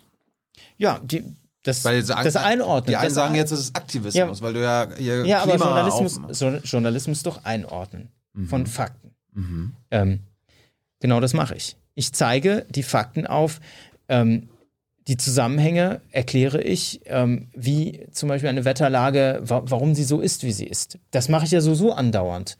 Ja, also ich sage ja, äh, das Tief ähm, kommt irgendwie von Westen und bringt jetzt den Regen und auf der Vorderseite warme Luft mit. Ähm, das mache ich doch sowieso schon. Aber wie kann es sein, dass ich diesen einen Schritt nicht weitergehe und äh, noch gucke, wie gewöhnlich oder ungewöhnlich ist diese Wetterlage? Warum kann ich diesen einen Schritt nicht weitergehen? Warum wird das politisiert? Ja, ja dann machst du wieder Werbung für die Grünen. Ja, oder ich mache Werbung für die Union, weil die haben ja das Pariser Abkommen unterzeichnet. Ja, aber die wollen sie ja nicht einhalten. Nachweislich. Nee, ja, aber es ist, ist ja klar. Ja, gut, aber wenn es an. Ja, aber es, das gibt das Argument. Wenn wir das jetzt hier, gab ja auch bei hier Klima vor acht und so, wenn wir das machen, da kam ja auch Buro vom WDR und so weiter, wenn wir das machen, das ist ja dann fast schon wieder Wahlwerbung für die Grünen. Das, das geht ja jetzt nicht. Also in erster Linie sind es halt Fakten, die quasi auf den Tisch gelegt werden. Und ähm, das kann ich nicht nachvollziehen, dass man das derart politisiert. Ja? Und dieses Politisieren, das ist ja, ähm, ja, man hat ja quasi, oder was ist quasi, die Bildzeitung hat ja Carsten Schwanke und mir vorgeworfen, wir würden eben Wahlwerbung machen, das, was du eben gesagt hast. Mhm. Ähm, vor allem äh, kurz vor den Wahlen fällt ihnen das auf und äh, wir würden mit Klimatabellen äh, oder was auch immer ähm, quasi Wahlwerbung machen. Aber wir machen das schon seit Jahren, also nicht Wahlwerbung, sondern wir zeigen Klimafakten auf, weil wir Wissenschaftler sind. Das war jetzt mal äh, kurz mal zurück, wir machen da gleich weiter. Aber ähm, du bist seit 2013 beim ZDF. Machst hm. du seit acht Jahren diese Klimafakten? Nee, ich habe Ende Ende 2014 ist mir irgendwann das war im Morgenmagazin, da habe ich einen Rückblick auf, auf die Temperaturabweichung in Deutschland gezeigt. Und die war ziemlich groß. Es war ein sehr warmes Jahr. Ich weiß jetzt nicht mehr, ob es das warmste, wärmste Jahr zu dem Zeitpunkt war. Danach ähm, habe ich mich immer mehr damit beschäftigt. Ähm, und zwar nicht unbedingt ähm, quasi nicht dieses Erwachen über das Klima, sondern, ähm, sondern wie ähm, transportieren wir diese Informationen und ist es nicht wichtig, das auch zu zeigen? Wobei die Kollegen vorher ja auch schon Monatsrückblicke gezeigt haben oder Jahresrückblicke und gesagt haben, das Jahr war zu warm, das Jahr war zu kalt, dieser Monat war zu kalt. Das ist das Normalste, was es gibt für einen Meteorologen, zurückzuschauen, wie war denn die, die letzte Saison. Ja?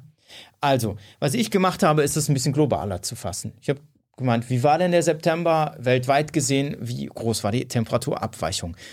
Und in dem Moment hatte ich plötzlich eine Aufmerksamkeit, die völlig gaga war. Ja?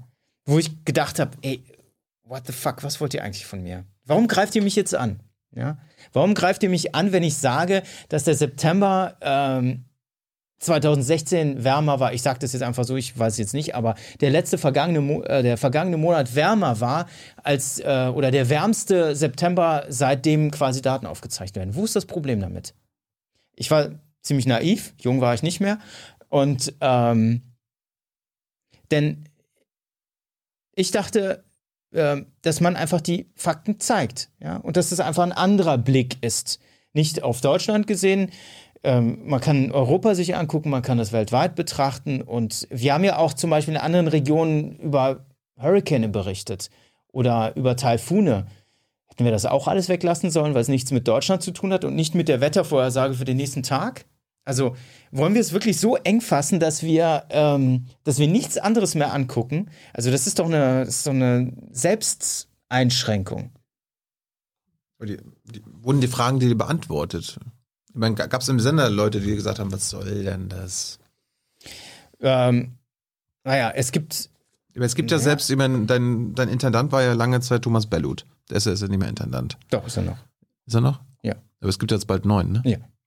Und der hat ja mal äh, auch auf die Frage wegen Klima vor acht. Hat er auch gesagt, brauchen wir nicht. Er hat gesagt, Klima ist wichtig, ist denn? Aber danach kommt das, nicht, das nächste Thema. Themen ändern sich ständig. Ja, was soll ich dazu sagen? Also das Klimathema, es ist ja nicht ein Thema. Das Klima für, für ist ihn ja. schon. Ja. Ist wichtig. Was soll ich dazu sagen, Tilo? Das, ich sag's dir jetzt so, wie der, der Wissenschaftler ist jetzt bald, Der das ist jetzt nicht bald, bald, bald nicht mehr Intendant. Hat er, er hat offensichtlich keine Ahnung, oder? Oder er nimmt das nicht so ernst, wie man es ernst nehmen sollte. Ich versuch's mal anders zu sagen. Das Klima ist allgegenwärtig. Das ist, umgibt uns. Ja? Die Veränderung spüren wir und das ist nicht einfach ein anderes Thema. Das ist das Thema. Das ist, wenn wir, wenn sich das Klima verändert, bekommen wir ein Problem. Und zwar weltweit gesehen. Es ist ja, wir sind, ich weiß jetzt gar nicht mehr, acht Milliarden Menschen.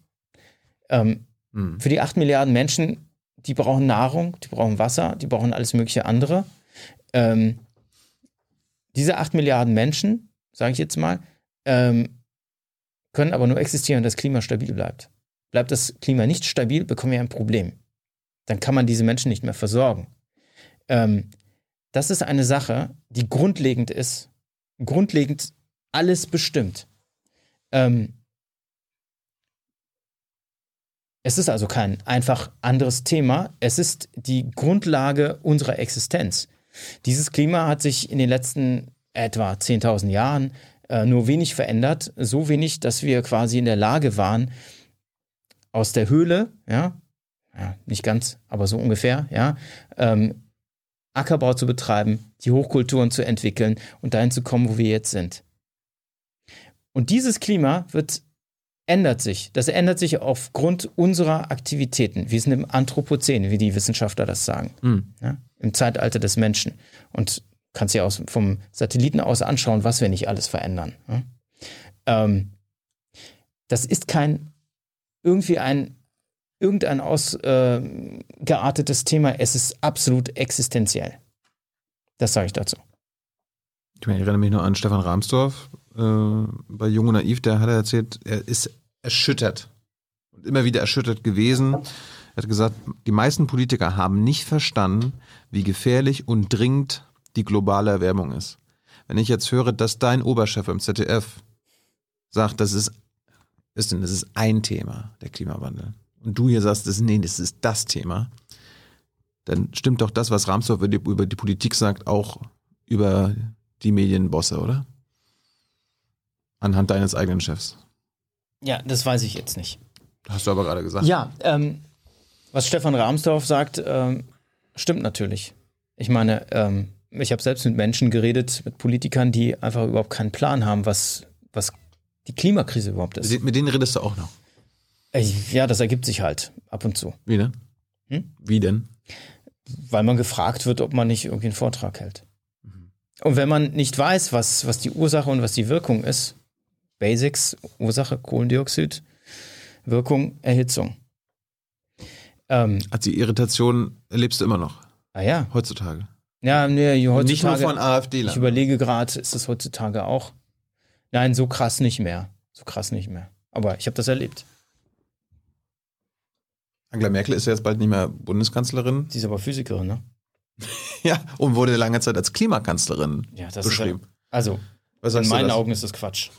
Ähm, wenn sie Klimakanzlerin gewesen wäre, wären wir auf einem anderen Weg. Aber die letzten, die letzten Jahrzehnte, solange sie Kanzlerin war, haben wir nicht die Fortschritte gemacht, die wir hätten machen müssen. Also ich, ich glaube, ist jetzt meine persönliche Meinung dazu. Äh, dass es komplett überbewertet wird, was sie gemacht hat. War gute PR. Ja, äh, ist schon nicht schlecht.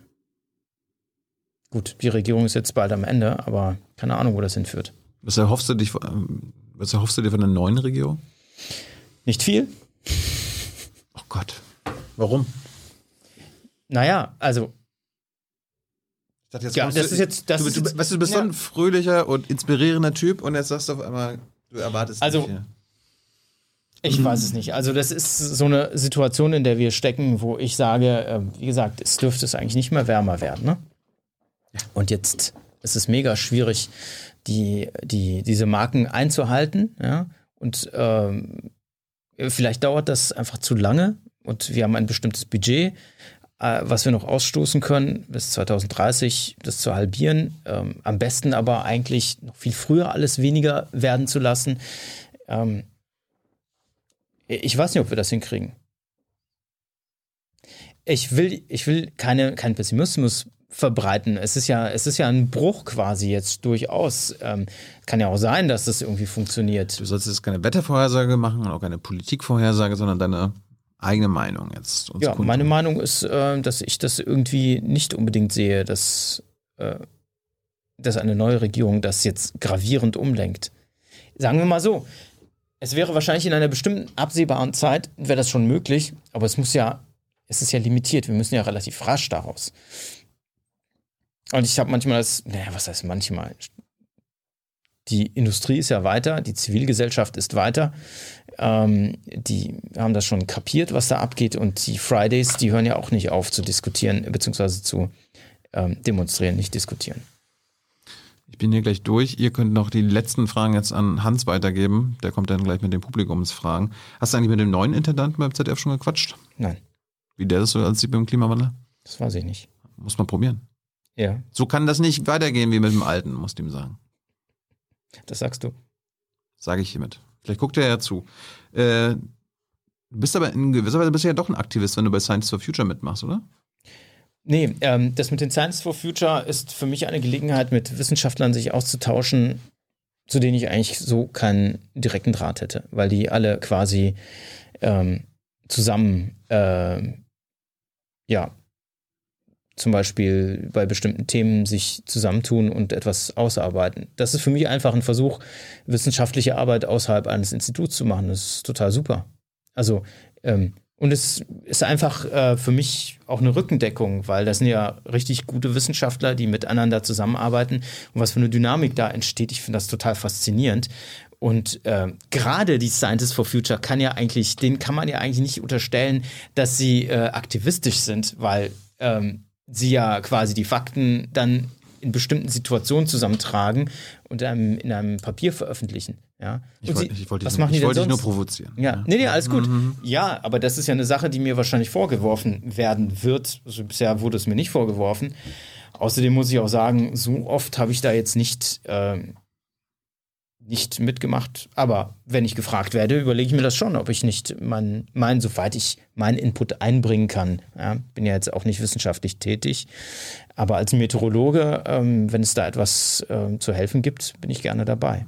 Haben sie dich schon mal gefragt? Hast Ja. du schon mal mitgemacht? Klar, bei Kannst du, diesem, mal- kannst du was erzählen? ja, dieses, ja, auf jeden Fall. Diese Geschichte mit der Flutkatastrophe, da, ähm, da gab es ja dieses Papier, was wir zusammengestellt haben. Stefan Rahmsdorf war auch dabei.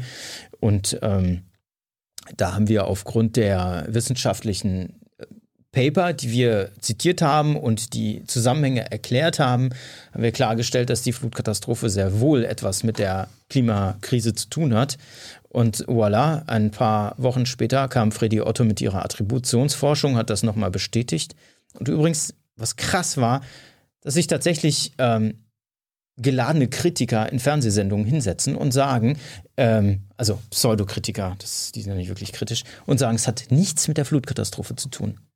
Flie Klimakrise hat nichts mit der Flutkatastrophe zu tun. Das muss man sich schon trauen, ne? Oder an so einem Tag müssen wir jetzt nicht die ganze Politik ändern. Sowas gibt's auch. Gibt's auch, ja. Äh, zum Schluss fliegst du zur Klimakonferenz nach Glasgow. Ich fliege gar nicht. Also ich werde wahrscheinlich fliegen müssen ähm, nächstes Jahr in Bezug auf eine, auf eine Reportage beziehungsweise auf einen Auslandseinsatz. Aha. Für die Bundeswehr? Nein. Wissenschaftlich, ZDF. Ähm, nee, ich, würde, ich will das hier nicht ausführen, weil das ist noch nicht äh, ganz klar. Aber da werde ich wahrscheinlich fliegen müssen. Aber ich bin das letzte Mal 2019 geflogen. 2019 für auch für die Berichterstattung äh, als Reporter. F privat fliege ich gar nicht mehr. Ich versuche das, ja, was heißt versuchen? Ich mache es einfach nicht mehr. Fahr Zug oder unser Elektroauto. Habt ihr eins? Ja. Also ich hatte ein halbes Jahr, hatten wir gar kein Auto. Ich habe es verkauft und die Idee war, gar kein Auto mehr anzuschaffen. Da habe ich ein Lastenrad gekauft mit E-Antrieb. Lastenräder. 2017 war das aber schon. Mhm. Ähm, ja, und dann, ähm, das haben wir dann äh, ausgiebig benutzt. Ich habe es immer noch, ich fahre damit immer noch durch die Gegend. Und jetzt war es so, doch ähm, nach diesem halben Jahr ging es halt doch nicht ohne Auto. Mit Familie ging es eben nicht. Wie lange hält es? Also Das an, Auto. an, Kilometern? Das Schon, Auto. schon mehr als 400 oder 500 Kilometer? ja, 450. Sehr gut. Und Klimakonferenz, sagst du dann nicht mal beim ZDF mal so, lasst mich da mal hin? Ähm, Oder machen wir da, machen wir ein paar Spezials? Gib mir mal zwei Minuten länger jeden Tag. Ach so, nee, ähm, wir planen schon etwas, ähm, auch im Wetterbereich, aber das will ich jetzt hier nicht erzählen, weil ähm, je nachdem, ob es uns gelingt, das umzusetzen, aber wir sind dran. Also ich bin immer dran, irgendwas zu machen und da ähm, bin ich auch dran. Oder du schickst mal Thomas Bellut, euren Intendanten, nach Glasgow. Man muss du selber nachfragen. Antwortet mir leider nicht. Gut, zum Schluss, äh, die Bauernregel hatten wir vorhin schon angesprochen. Gibt es eine richtig dumme Bauernregel, die heutzutage einfach nicht mehr gilt und eine, die immer noch gilt? Ähm, ich glaube, dass die meisten Bauernregeln irgendwie ein bisschen Wahrheit äh, drin haben, aber äh, es ist ja keine Wissenschaft, es sind ja Beobachtungen, wobei ich will das mit den Beobachtungen nicht diskreditieren. Es gibt natürlich Beobachtungen, die passen, aber es gibt etliche, die nicht passen. Ähm, aber ich würde, ich, ich Hast du eine Lieblingsbauernregel? Ja, das mit dem Siebenschläfer, weil das ist schon so eine Sache, die halt auch auf dem. Äh, Was ist der Siebenschläfer? Ja, wenn, wenn quasi äh, über den Siebenschläfer hinweg, das ist. Ähm, wann ist denn das jetzt nochmal? Jetzt habe ich das wieder vergessen. Hans, weißt du Siebenschläfer, Zeit. Ende Juli. Ende Juli, oder? Genau. Hans sagt Ende Juli, ja. Siehst du, ich, selbst darin bin ich total schlecht. Bauernregeln sind halt irgendwie. Egal, aber Ja. ich bin kein Bauer, genau. Ich komme nur vom Bauern. Und, ja. und Regeln werden gerade eh aufgelöst in der Klimakrise. So, Mm, ähm, okay. wenn quasi in dieser Phase Ende Juli die Wetterlage sich festsetzt, dass sie dann sieben Wochen hält. Aber das ist natürlich Quatsch. Sie muss nicht sieben Wochen halten, aber es reicht schon, wenn sie ein paar Wochen hält, dann sagt man schon, naja, Siebenschläfer hat ja dann doch gestimmt. Wobei äh, durch den durch die gregorianische Kalenderreform ist das ja nochmal verschoben, also weiter nach hinten und das ist also gar nicht ähm, so passend. Ähm, und äh, ja, also das die, die Zeit um, um den Siebenschläfer herum. Wobei das ähm, auch nicht, wie soll ich sagen, es hat ja eben mit den Wetter, mit den Drucksystemen zu tun. Wenn sich quasi dann hoch festsetzt, dann bleibt es auch, und das hängt auch mit, den, mit der Erwärmung des, des Ozeans beziehungsweise der Meere und den Landmassen zusammen. Also da spielen einige, ähm, einige Parameter eine Rolle, ähm, damit das Wettersystem auch dann so bleibt. Du bist jetzt Ende, Ende 40, äh, machst du, bist du Rentner, bist ZDF-Wetter? Oder hast du irgendwie andere Pläne? Also im Moment habe ich keine anderen Pläne. So irgendwie, irgendwie 50. so eigene Website, also Tally-Wetter. Ah, wozu soll das gut sein? Gibt ja auch andere Meteorologen, die sowas machen. Ich wüsste nicht, was, ist denn, was ich für einen Vorteil davon hätte. Was ist denn? Ich außerdem Ja. ist der Punkt, das journalistische Arbeiten, das ist ja, das ist etwas Faszinierendes. Von daher, nur Daten zu präsentieren, wäre einfach langweilig. Ich nehme jetzt mit, äh, du könntest ruhig zwei Minuten pro Tag mehr Sendezeit gebrauchen. Vielen Dank, nehme ich. Jetzt kommt Hans mit den Zuschauerfragen. Bin ich sehr gespannt. Jo. Äh, Zum einen, die, die da nicht äh, eben sich verhört zu haben, meinen, also der Siebenschläfer, Siebenschläfertag ist Ende Juni. Ja, Ende ne, Juni, nicht? ja. Ende Juni, ja. Stimmt, das passt eher, weil im August ist die ganze Geschichte gelaufen. Eben. Ne? Und wie war die Regel? Äh, regnet es am Siebenschläfertag, es sieben Wochen regnen mag. Ja, oder so, so ähnlich. Ne? sowas, Das genau. war, ja. Ja, Siehst du? Jetzt lerne ich noch äh, von euch etwas. Aber meine, Groß, meine Großeltern waren Leben, Nebenerwerbslandwirte. Da ja, okay. Ähm, es gibt eine, äh, eine ganze Reihe Fragen zu deiner Person und Biografie. Oh weia, ich schenke hm? mir schon mal Wasser ein. Ja, schenk dir mal Wasser ein, mach mal. Äh,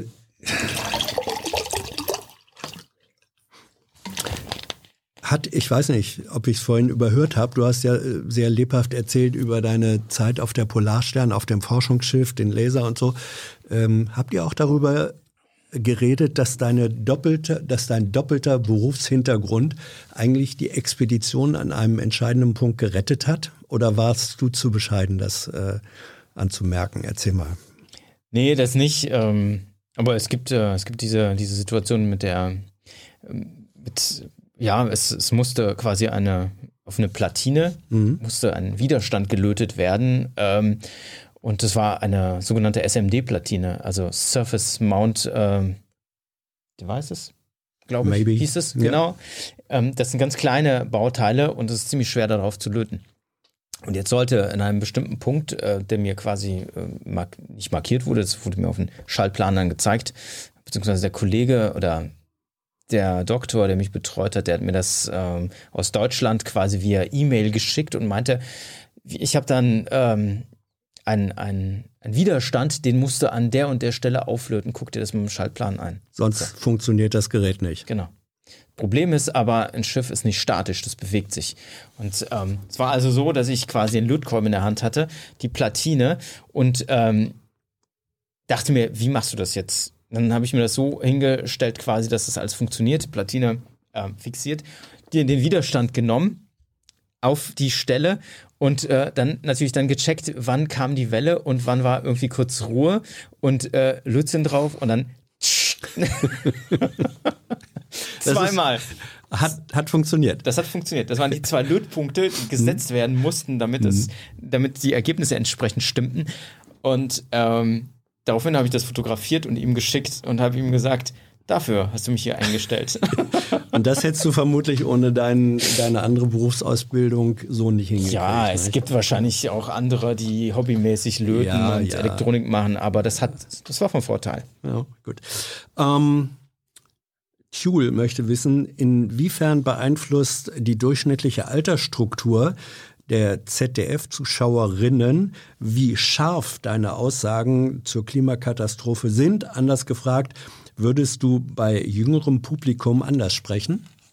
Also nicht in der Wettervorhersage, sondern da, wo du dich zum Thema Klimawandel, hm. Klimakatastrophe äußerst. Nee, da denke ich nie drüber nach. Ich sage das, was Fakt ist. Mhm. Also das, was notwendig ist, in dem Moment zu sagen. Also ähm, wenn, die, wenn die Fakten quasi das hergeben, was ich mhm. zu sagen habe, ähm, dann sage ich das, weil ähm, es ist ja Quatsch. Wir können ja nicht irgendwas unterschlagen, wenn es nicht. Ähm, Aber man kann, so es, man kann es äh, mehr oder weniger scharf oder deutlich oder sonst wie formulieren. Das spielt bei dir es, im Kopf keine das, Rolle. Das spielt ja immer eine Rolle, zum mhm. Beispiel auch im Wetterbericht an sich schon. Wie scharf formuliere ich einen bestimmten Wetterzustand für den nächsten Tag? Also wie stark wird denn der Sturm? Da muss mhm. ich auch bewerten, wie stark wird er und wie stark formuliere ich das. Genauso ist es dann auch mit der, mit der Situation äh, bei den Klimafakten. Wie sehr, äh, also wenn es zum Beispiel der wärmste Monat aller Zeiten war, dann muss eine andere, eine andere Formulierung her, als wie irgendwie, dann muss das natürlich auch auf eine bestimmte Art transportiert werden. Ja, doch, mhm. das natürlich schon. Aber es ist rein faktenbasiert und nicht, ähm, wer da jetzt gerade zuschaut. Mhm. Ähm, Annemarie möchte wissen, Kannst du im ZDF intern Redaktionsentscheidungen mit beeinflussen oder begrenzt äh, sich das auf deine konkrete Sendezeit, also deine anderthalb bis zwei Minuten? Also ähm, beeinflussen klingt jetzt so, ähm, klingt so ein bisschen ja, es ist insofern, äh, dass ich mit Kollegen immer spreche. Also wenn, mhm. wenn jemand anruft und etwas wissen möchte, was ich liefern kann, dann liefere ich das. Ähm, ist das jetzt Einfluss oder ist das eine Beratung oder ist das ein kollegiales Miteinander? Es ist natürlich, ähm, wir sind Experten, mhm. ähm, so oder so, und wir sind Wissenschaftler und wir äußern uns auch zu anderen Sachen. Ähm, beim Mittagsmagazin war das auch so, wenn Meteoriten äh, Meteoritenwarnthemen oder Vulkanausbrüche und so weiter. Ähm, das muss nicht unbedingt im Wetter sein, aber dadurch, dass wir ja auch Naturwissenschaftler sind, können wir ja natürlich auch andere Sachen erklären. Ich glaube, der, der Hintergrund der Frage war, hättest du die Möglichkeit, wenn zum Beispiel, ähm, also Programmentscheidungen werden ja in Gremien lange Ja, Zeit nicht. vorher gefällt, da hättest du keine Möglichkeit zu sagen, Leute, mit meiner Expertise sage ich euch, wir brauchen das und das und das als neue Programmform. Die Möglichkeit hast du nicht. Also, äh, wo, wo ich mich immer einbringe, sind die Redaktionen, mit denen ich zusammenarbeite. Mhm. Auf der Ebene habe ich selbstverständlich einen, einen Austausch. Ähm, vor allem, wenn ich dann gefragt werde, zum Beispiel als Experte im Heute-Journal was Mhm. zu sagen, dann ist das durchaus, äh, dann müssen wir uns ja auch abstimmen. Wir müssen darüber reden, äh, wie transportieren wir das, dass es jetzt verständlich ist. Mhm. Und dann muss ich mich ähm, klar mit den Kollegen auseinandersetzen. Aber das ist. Einfluss im Rahmen des jeweils Gegebenen Ja. und nicht so sehr strukturell auf die Zukunft. Ähm, Sebastian fragt, hat das ZDF dir schon mal zu verstehen gegeben, dass du dich mit Aussagen zum Klimawandel aus politischen Gründen eher ein bisschen zurückhalten sollst oder eine Richtung vorgegeben? Ähm, schwierig zu beantworten, kann ich auch nicht beantworten. Dann wäre die Vermutung in gewisser Weise ja. Äh, Also nein, äh, das ist Was? keine Aussage. Es ist in dem Sinne keine Aussage. Na, wenn du sagst, hör mal, wenn gefragt wird, hat das ZDF dir schon mal sozusagen äh, eine Empfehlung gegeben, hm? Herr Terli, da ein bisschen zurück. Und du Naja. sagst, dazu kann ich nichts sagen. Naja, es würde ist, immer es ist, vermuten, es ist, ist immer, passiert. Es, es gibt immer eine Diskussion über Ja. alles, was man sagt. Es geht ja nicht einfach so über den Sender. Es gibt mehrere Augen, die äh, es gibt Absprachen, es gibt, ähm, es gibt das Vier-Augen-Prinzip mindestens und äh, selbstverständlich reden wir über die Sachen, die dann über den Sender gehen. Es ist ja keine Terli-Veranstaltung, sondern es ist das ZDF und es muss faktisch richtig, richtig sein, was da gesendet wird. Ja, aber nochmal, äh, also hat es jeweils so was ähnliches gegeben, wie, ich will jetzt nicht wissen von wem, dass irgendjemand gesagt hat, Mensch, Terli, oder ist da nimm mal ein bisschen das Fuß vom, den Fuß vom Gas, was das Thema Klimawandel, Katastrophe angeht. Also mindestens solche Also- Anklänge hat es offenbar gegeben. Nee, es, ist, es ist eher so, dass, dass man mit Kollegen diskutiert nach dem Motto, äh, ist das jetzt, äh, gehört das dazu? Mhm. Also das, was du sagst, gehört das dazu oder gehört es nicht dazu? Mhm. Das ist aber auch in anderen, äh, in anderen Themen, selbst bei der Wettervorhersage. Also ähm, bringen wir das jetzt mit rein oder bringen wir es Ja. nicht mit rein? Also das Ich ist glaube, hier wird gefragt nach der Prinzipiell. Ordre de Mufti von oben her. Hat irgendwann, wurdest du mal zu irgendeinem Chef zitiert und der hat gesagt, Terli, das äh, geht jetzt ein Nee, bisschen das weit. kann, das, also so in der Art nicht, weil ähm, letztendlich ist es ja so, dass ich seit Jahren darüber Mhm. rede.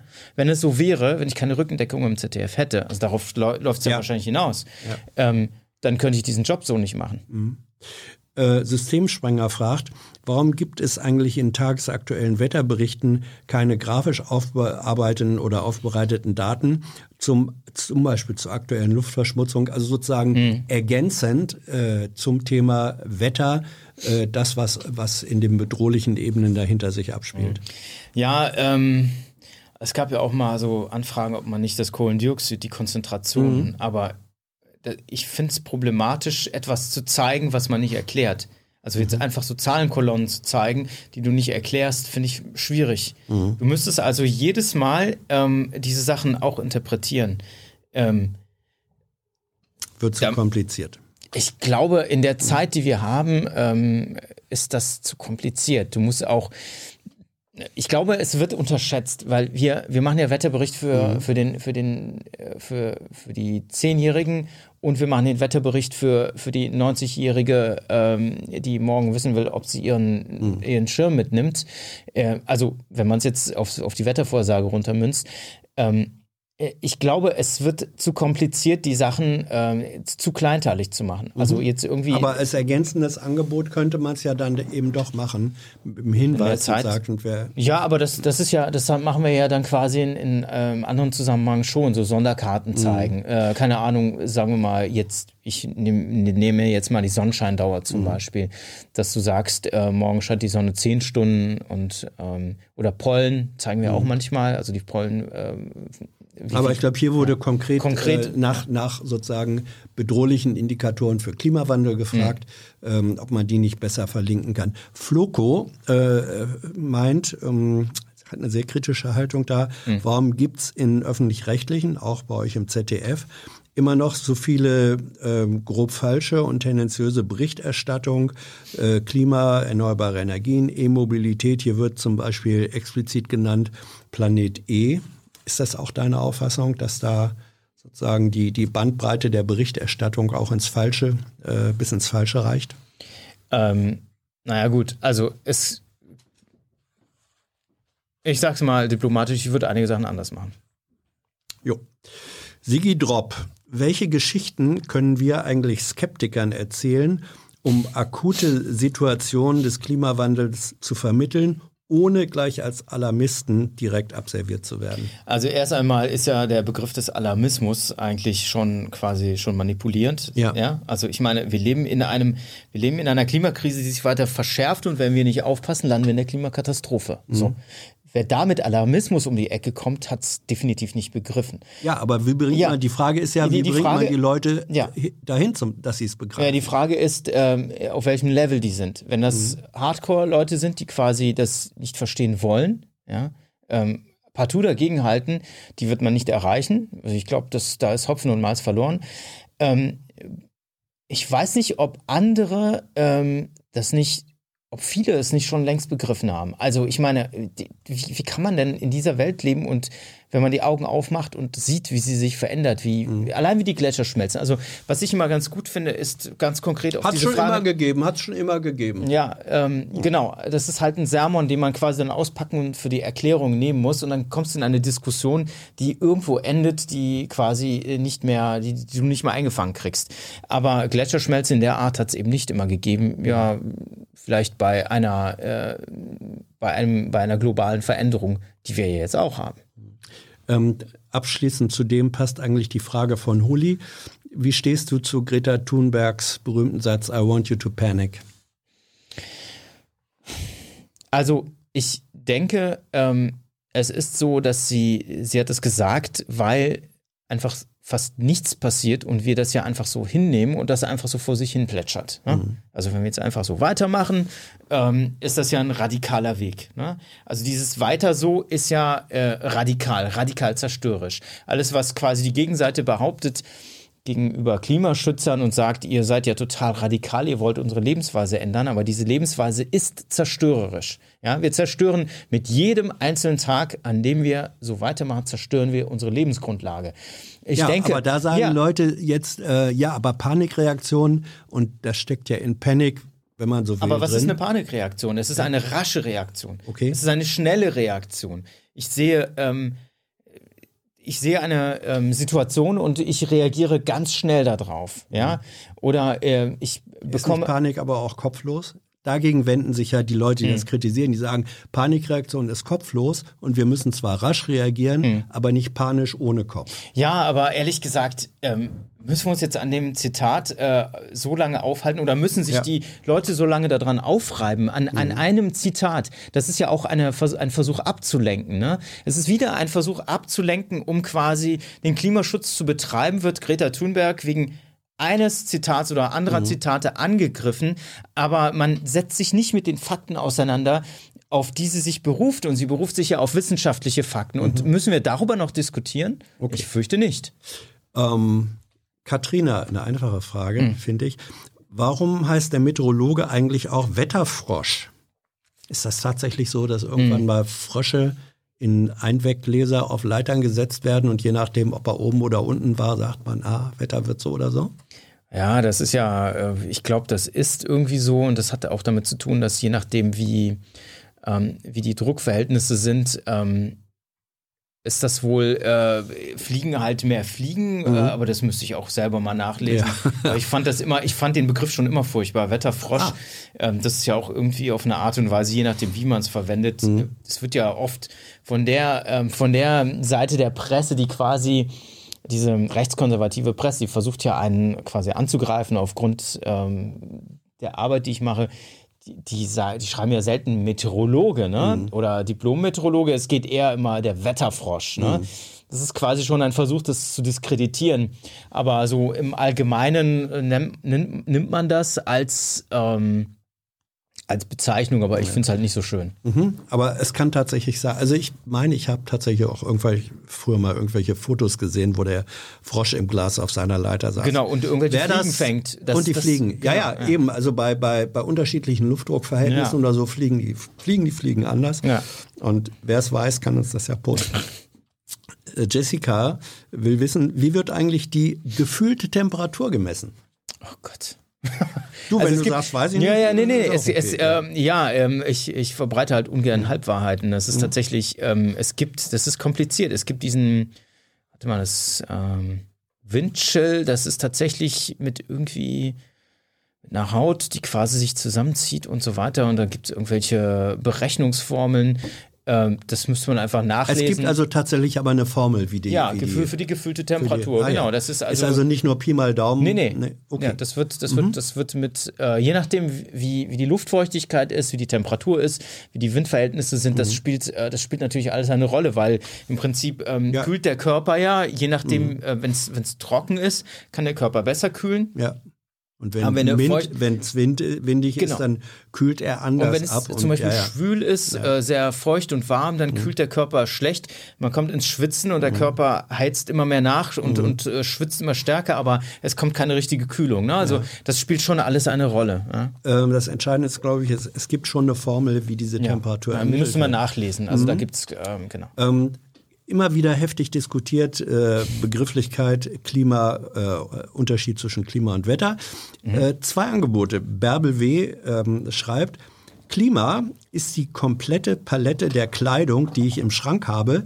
Wetter ist das, was ich mir an einem bestimmten Tag raussuche. Ja, Ist da was dran? Äh, ja, da ist was dran. Das klingt schon, ist schon, genau. Es ist, äh, das Wetter ist eben das, äh, das, ähm, das kurzfristige, ne? Ja. Also das, ähm, Ist es nur kurzfristig oder ist es auch das regional begrenzte? ja, das kommt auch dazu. Ja. Aber es kommt halt darauf an, wie man es halt, ähm, was man, was man gerade vorher sagen will. Äh, Und Alexandra Hanne auch dazu äh, sagt, Wetter betrachtet äh, die Klimaelemente genauso wie das Klima. Es geht nur um Unterschiede im Zeithorizont. Ja, das ist auch gut. Das ist auch gut, ne? Okay. Ähm, dann, äh, weil du vorhin auch schon redetest über Klimamodelle der 70er und 80er Jahre, die sich im Grunde jetzt immer noch bestätigen. Ähm, Salut Plata will wissen, wer hat eigentlich die Klimamodelle in den 70er und 80ern erstellt? Und filtert man heute diejenigen raus, die stimmen? Oder war sich die Mehrheit der Modelleure damals schon einig? Ja, das weiß ich nicht. Okay. Ja, gut.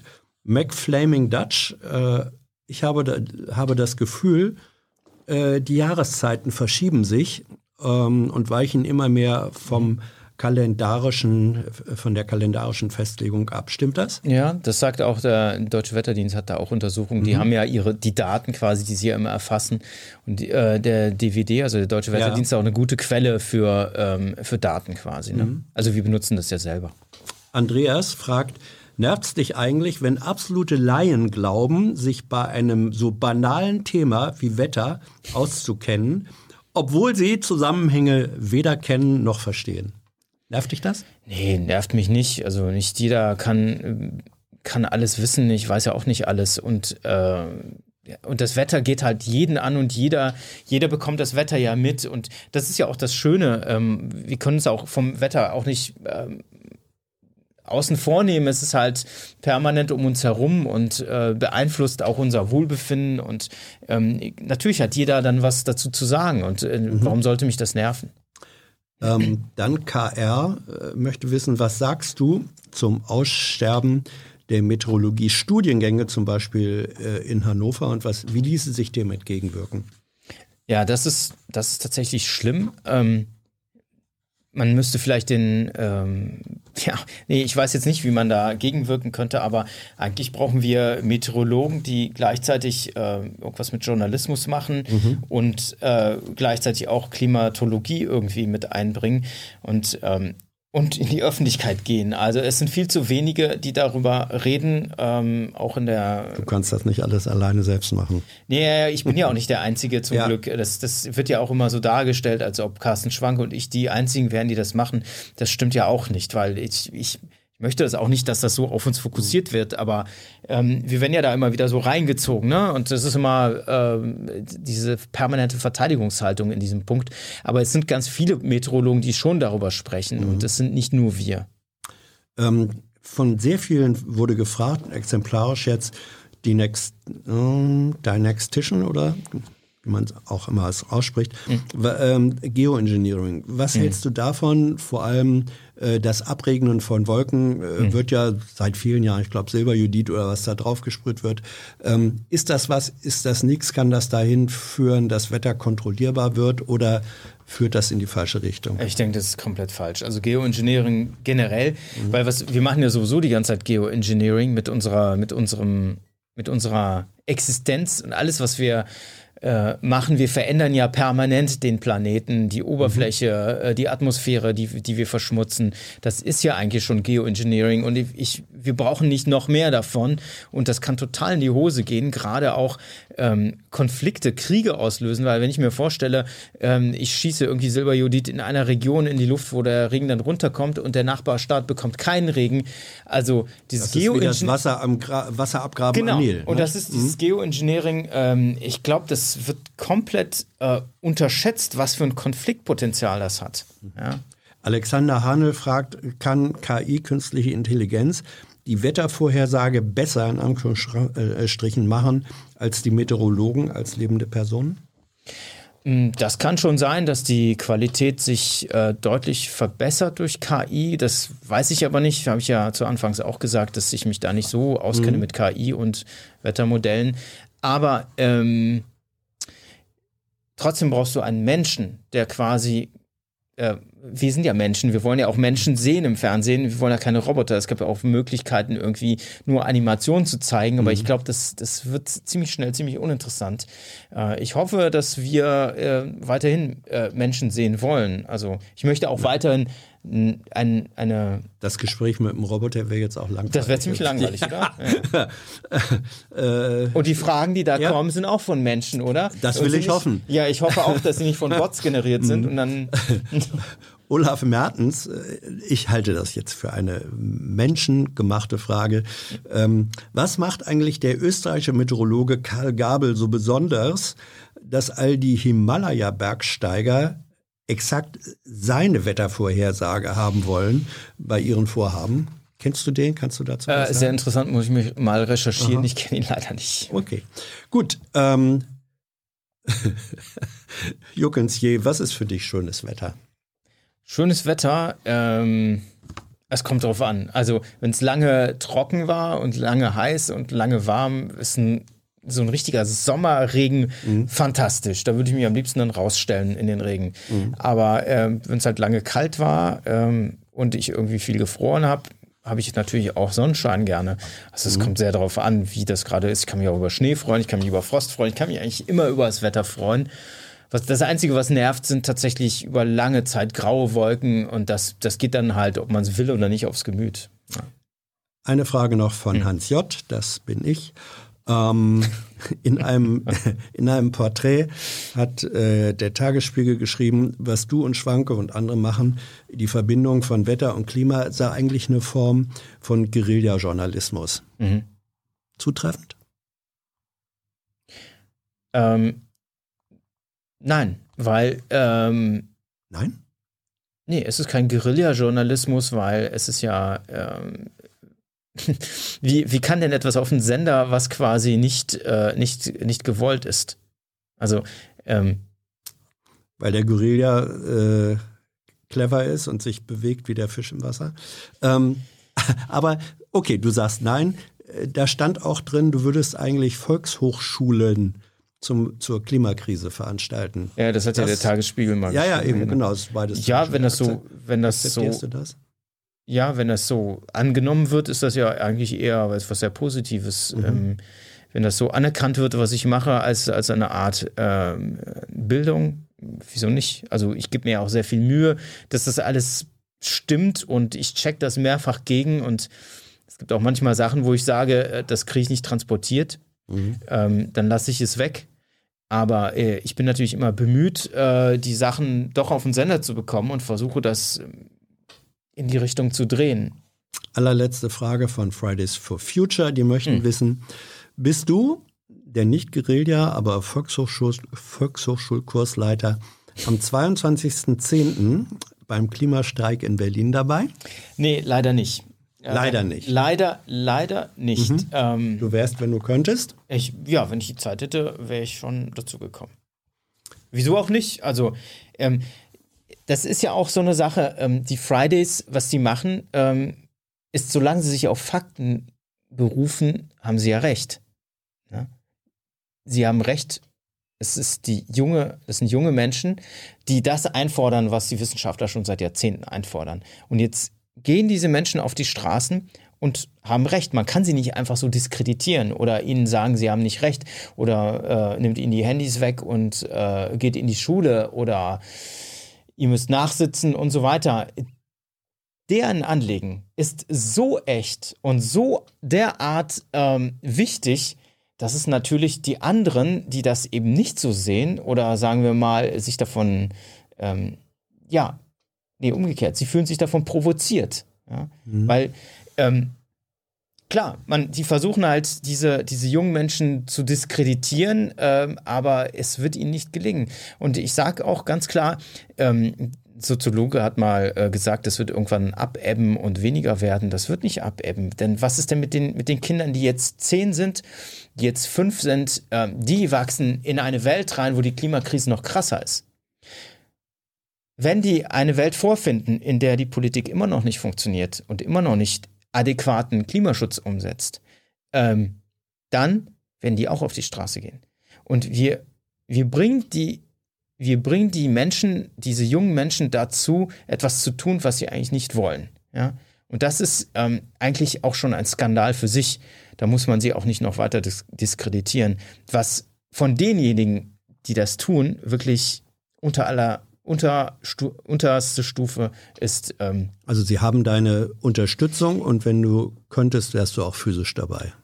Wenn, ja. Also moralisch bin ich auf jeden Fall dabei, weil solange sie sich friedlich und auf den wissenschaftlichen Fakten äh, auf diese berufen, machen sie genau das Richtige. Sie machen Druck. Und wir haben leider gesehen in den letzten Monaten, dass eigentlich Klimapolitik vor Gerichten gemacht wird und das nur, weil eben auch Druck entsteht aus der Zivilgesellschaft. Ähm, so könnte es vielleicht funktionieren. Und äh, die Politiker sagen ja selber, äh, macht uns Druck. Äh, gut, das muss ich jetzt nicht weiter kommentieren, oder? Östen, Dankeschön. Danke für deine Ausführungen, deine Positionierungen, deine Zeit. Danke für eure Fragen, euer Interesse und äh, für eure Unterstützung. Ihr wisst, dieses Format gibt es nur durch euch, wie das geht. Und wer in den, wer im letzten Monat äh, zu den Unterstützern gehört hat, seht ihr im Abspann. Bis zum nächsten Mal. Tschüss. Tschüss und vielen Dank.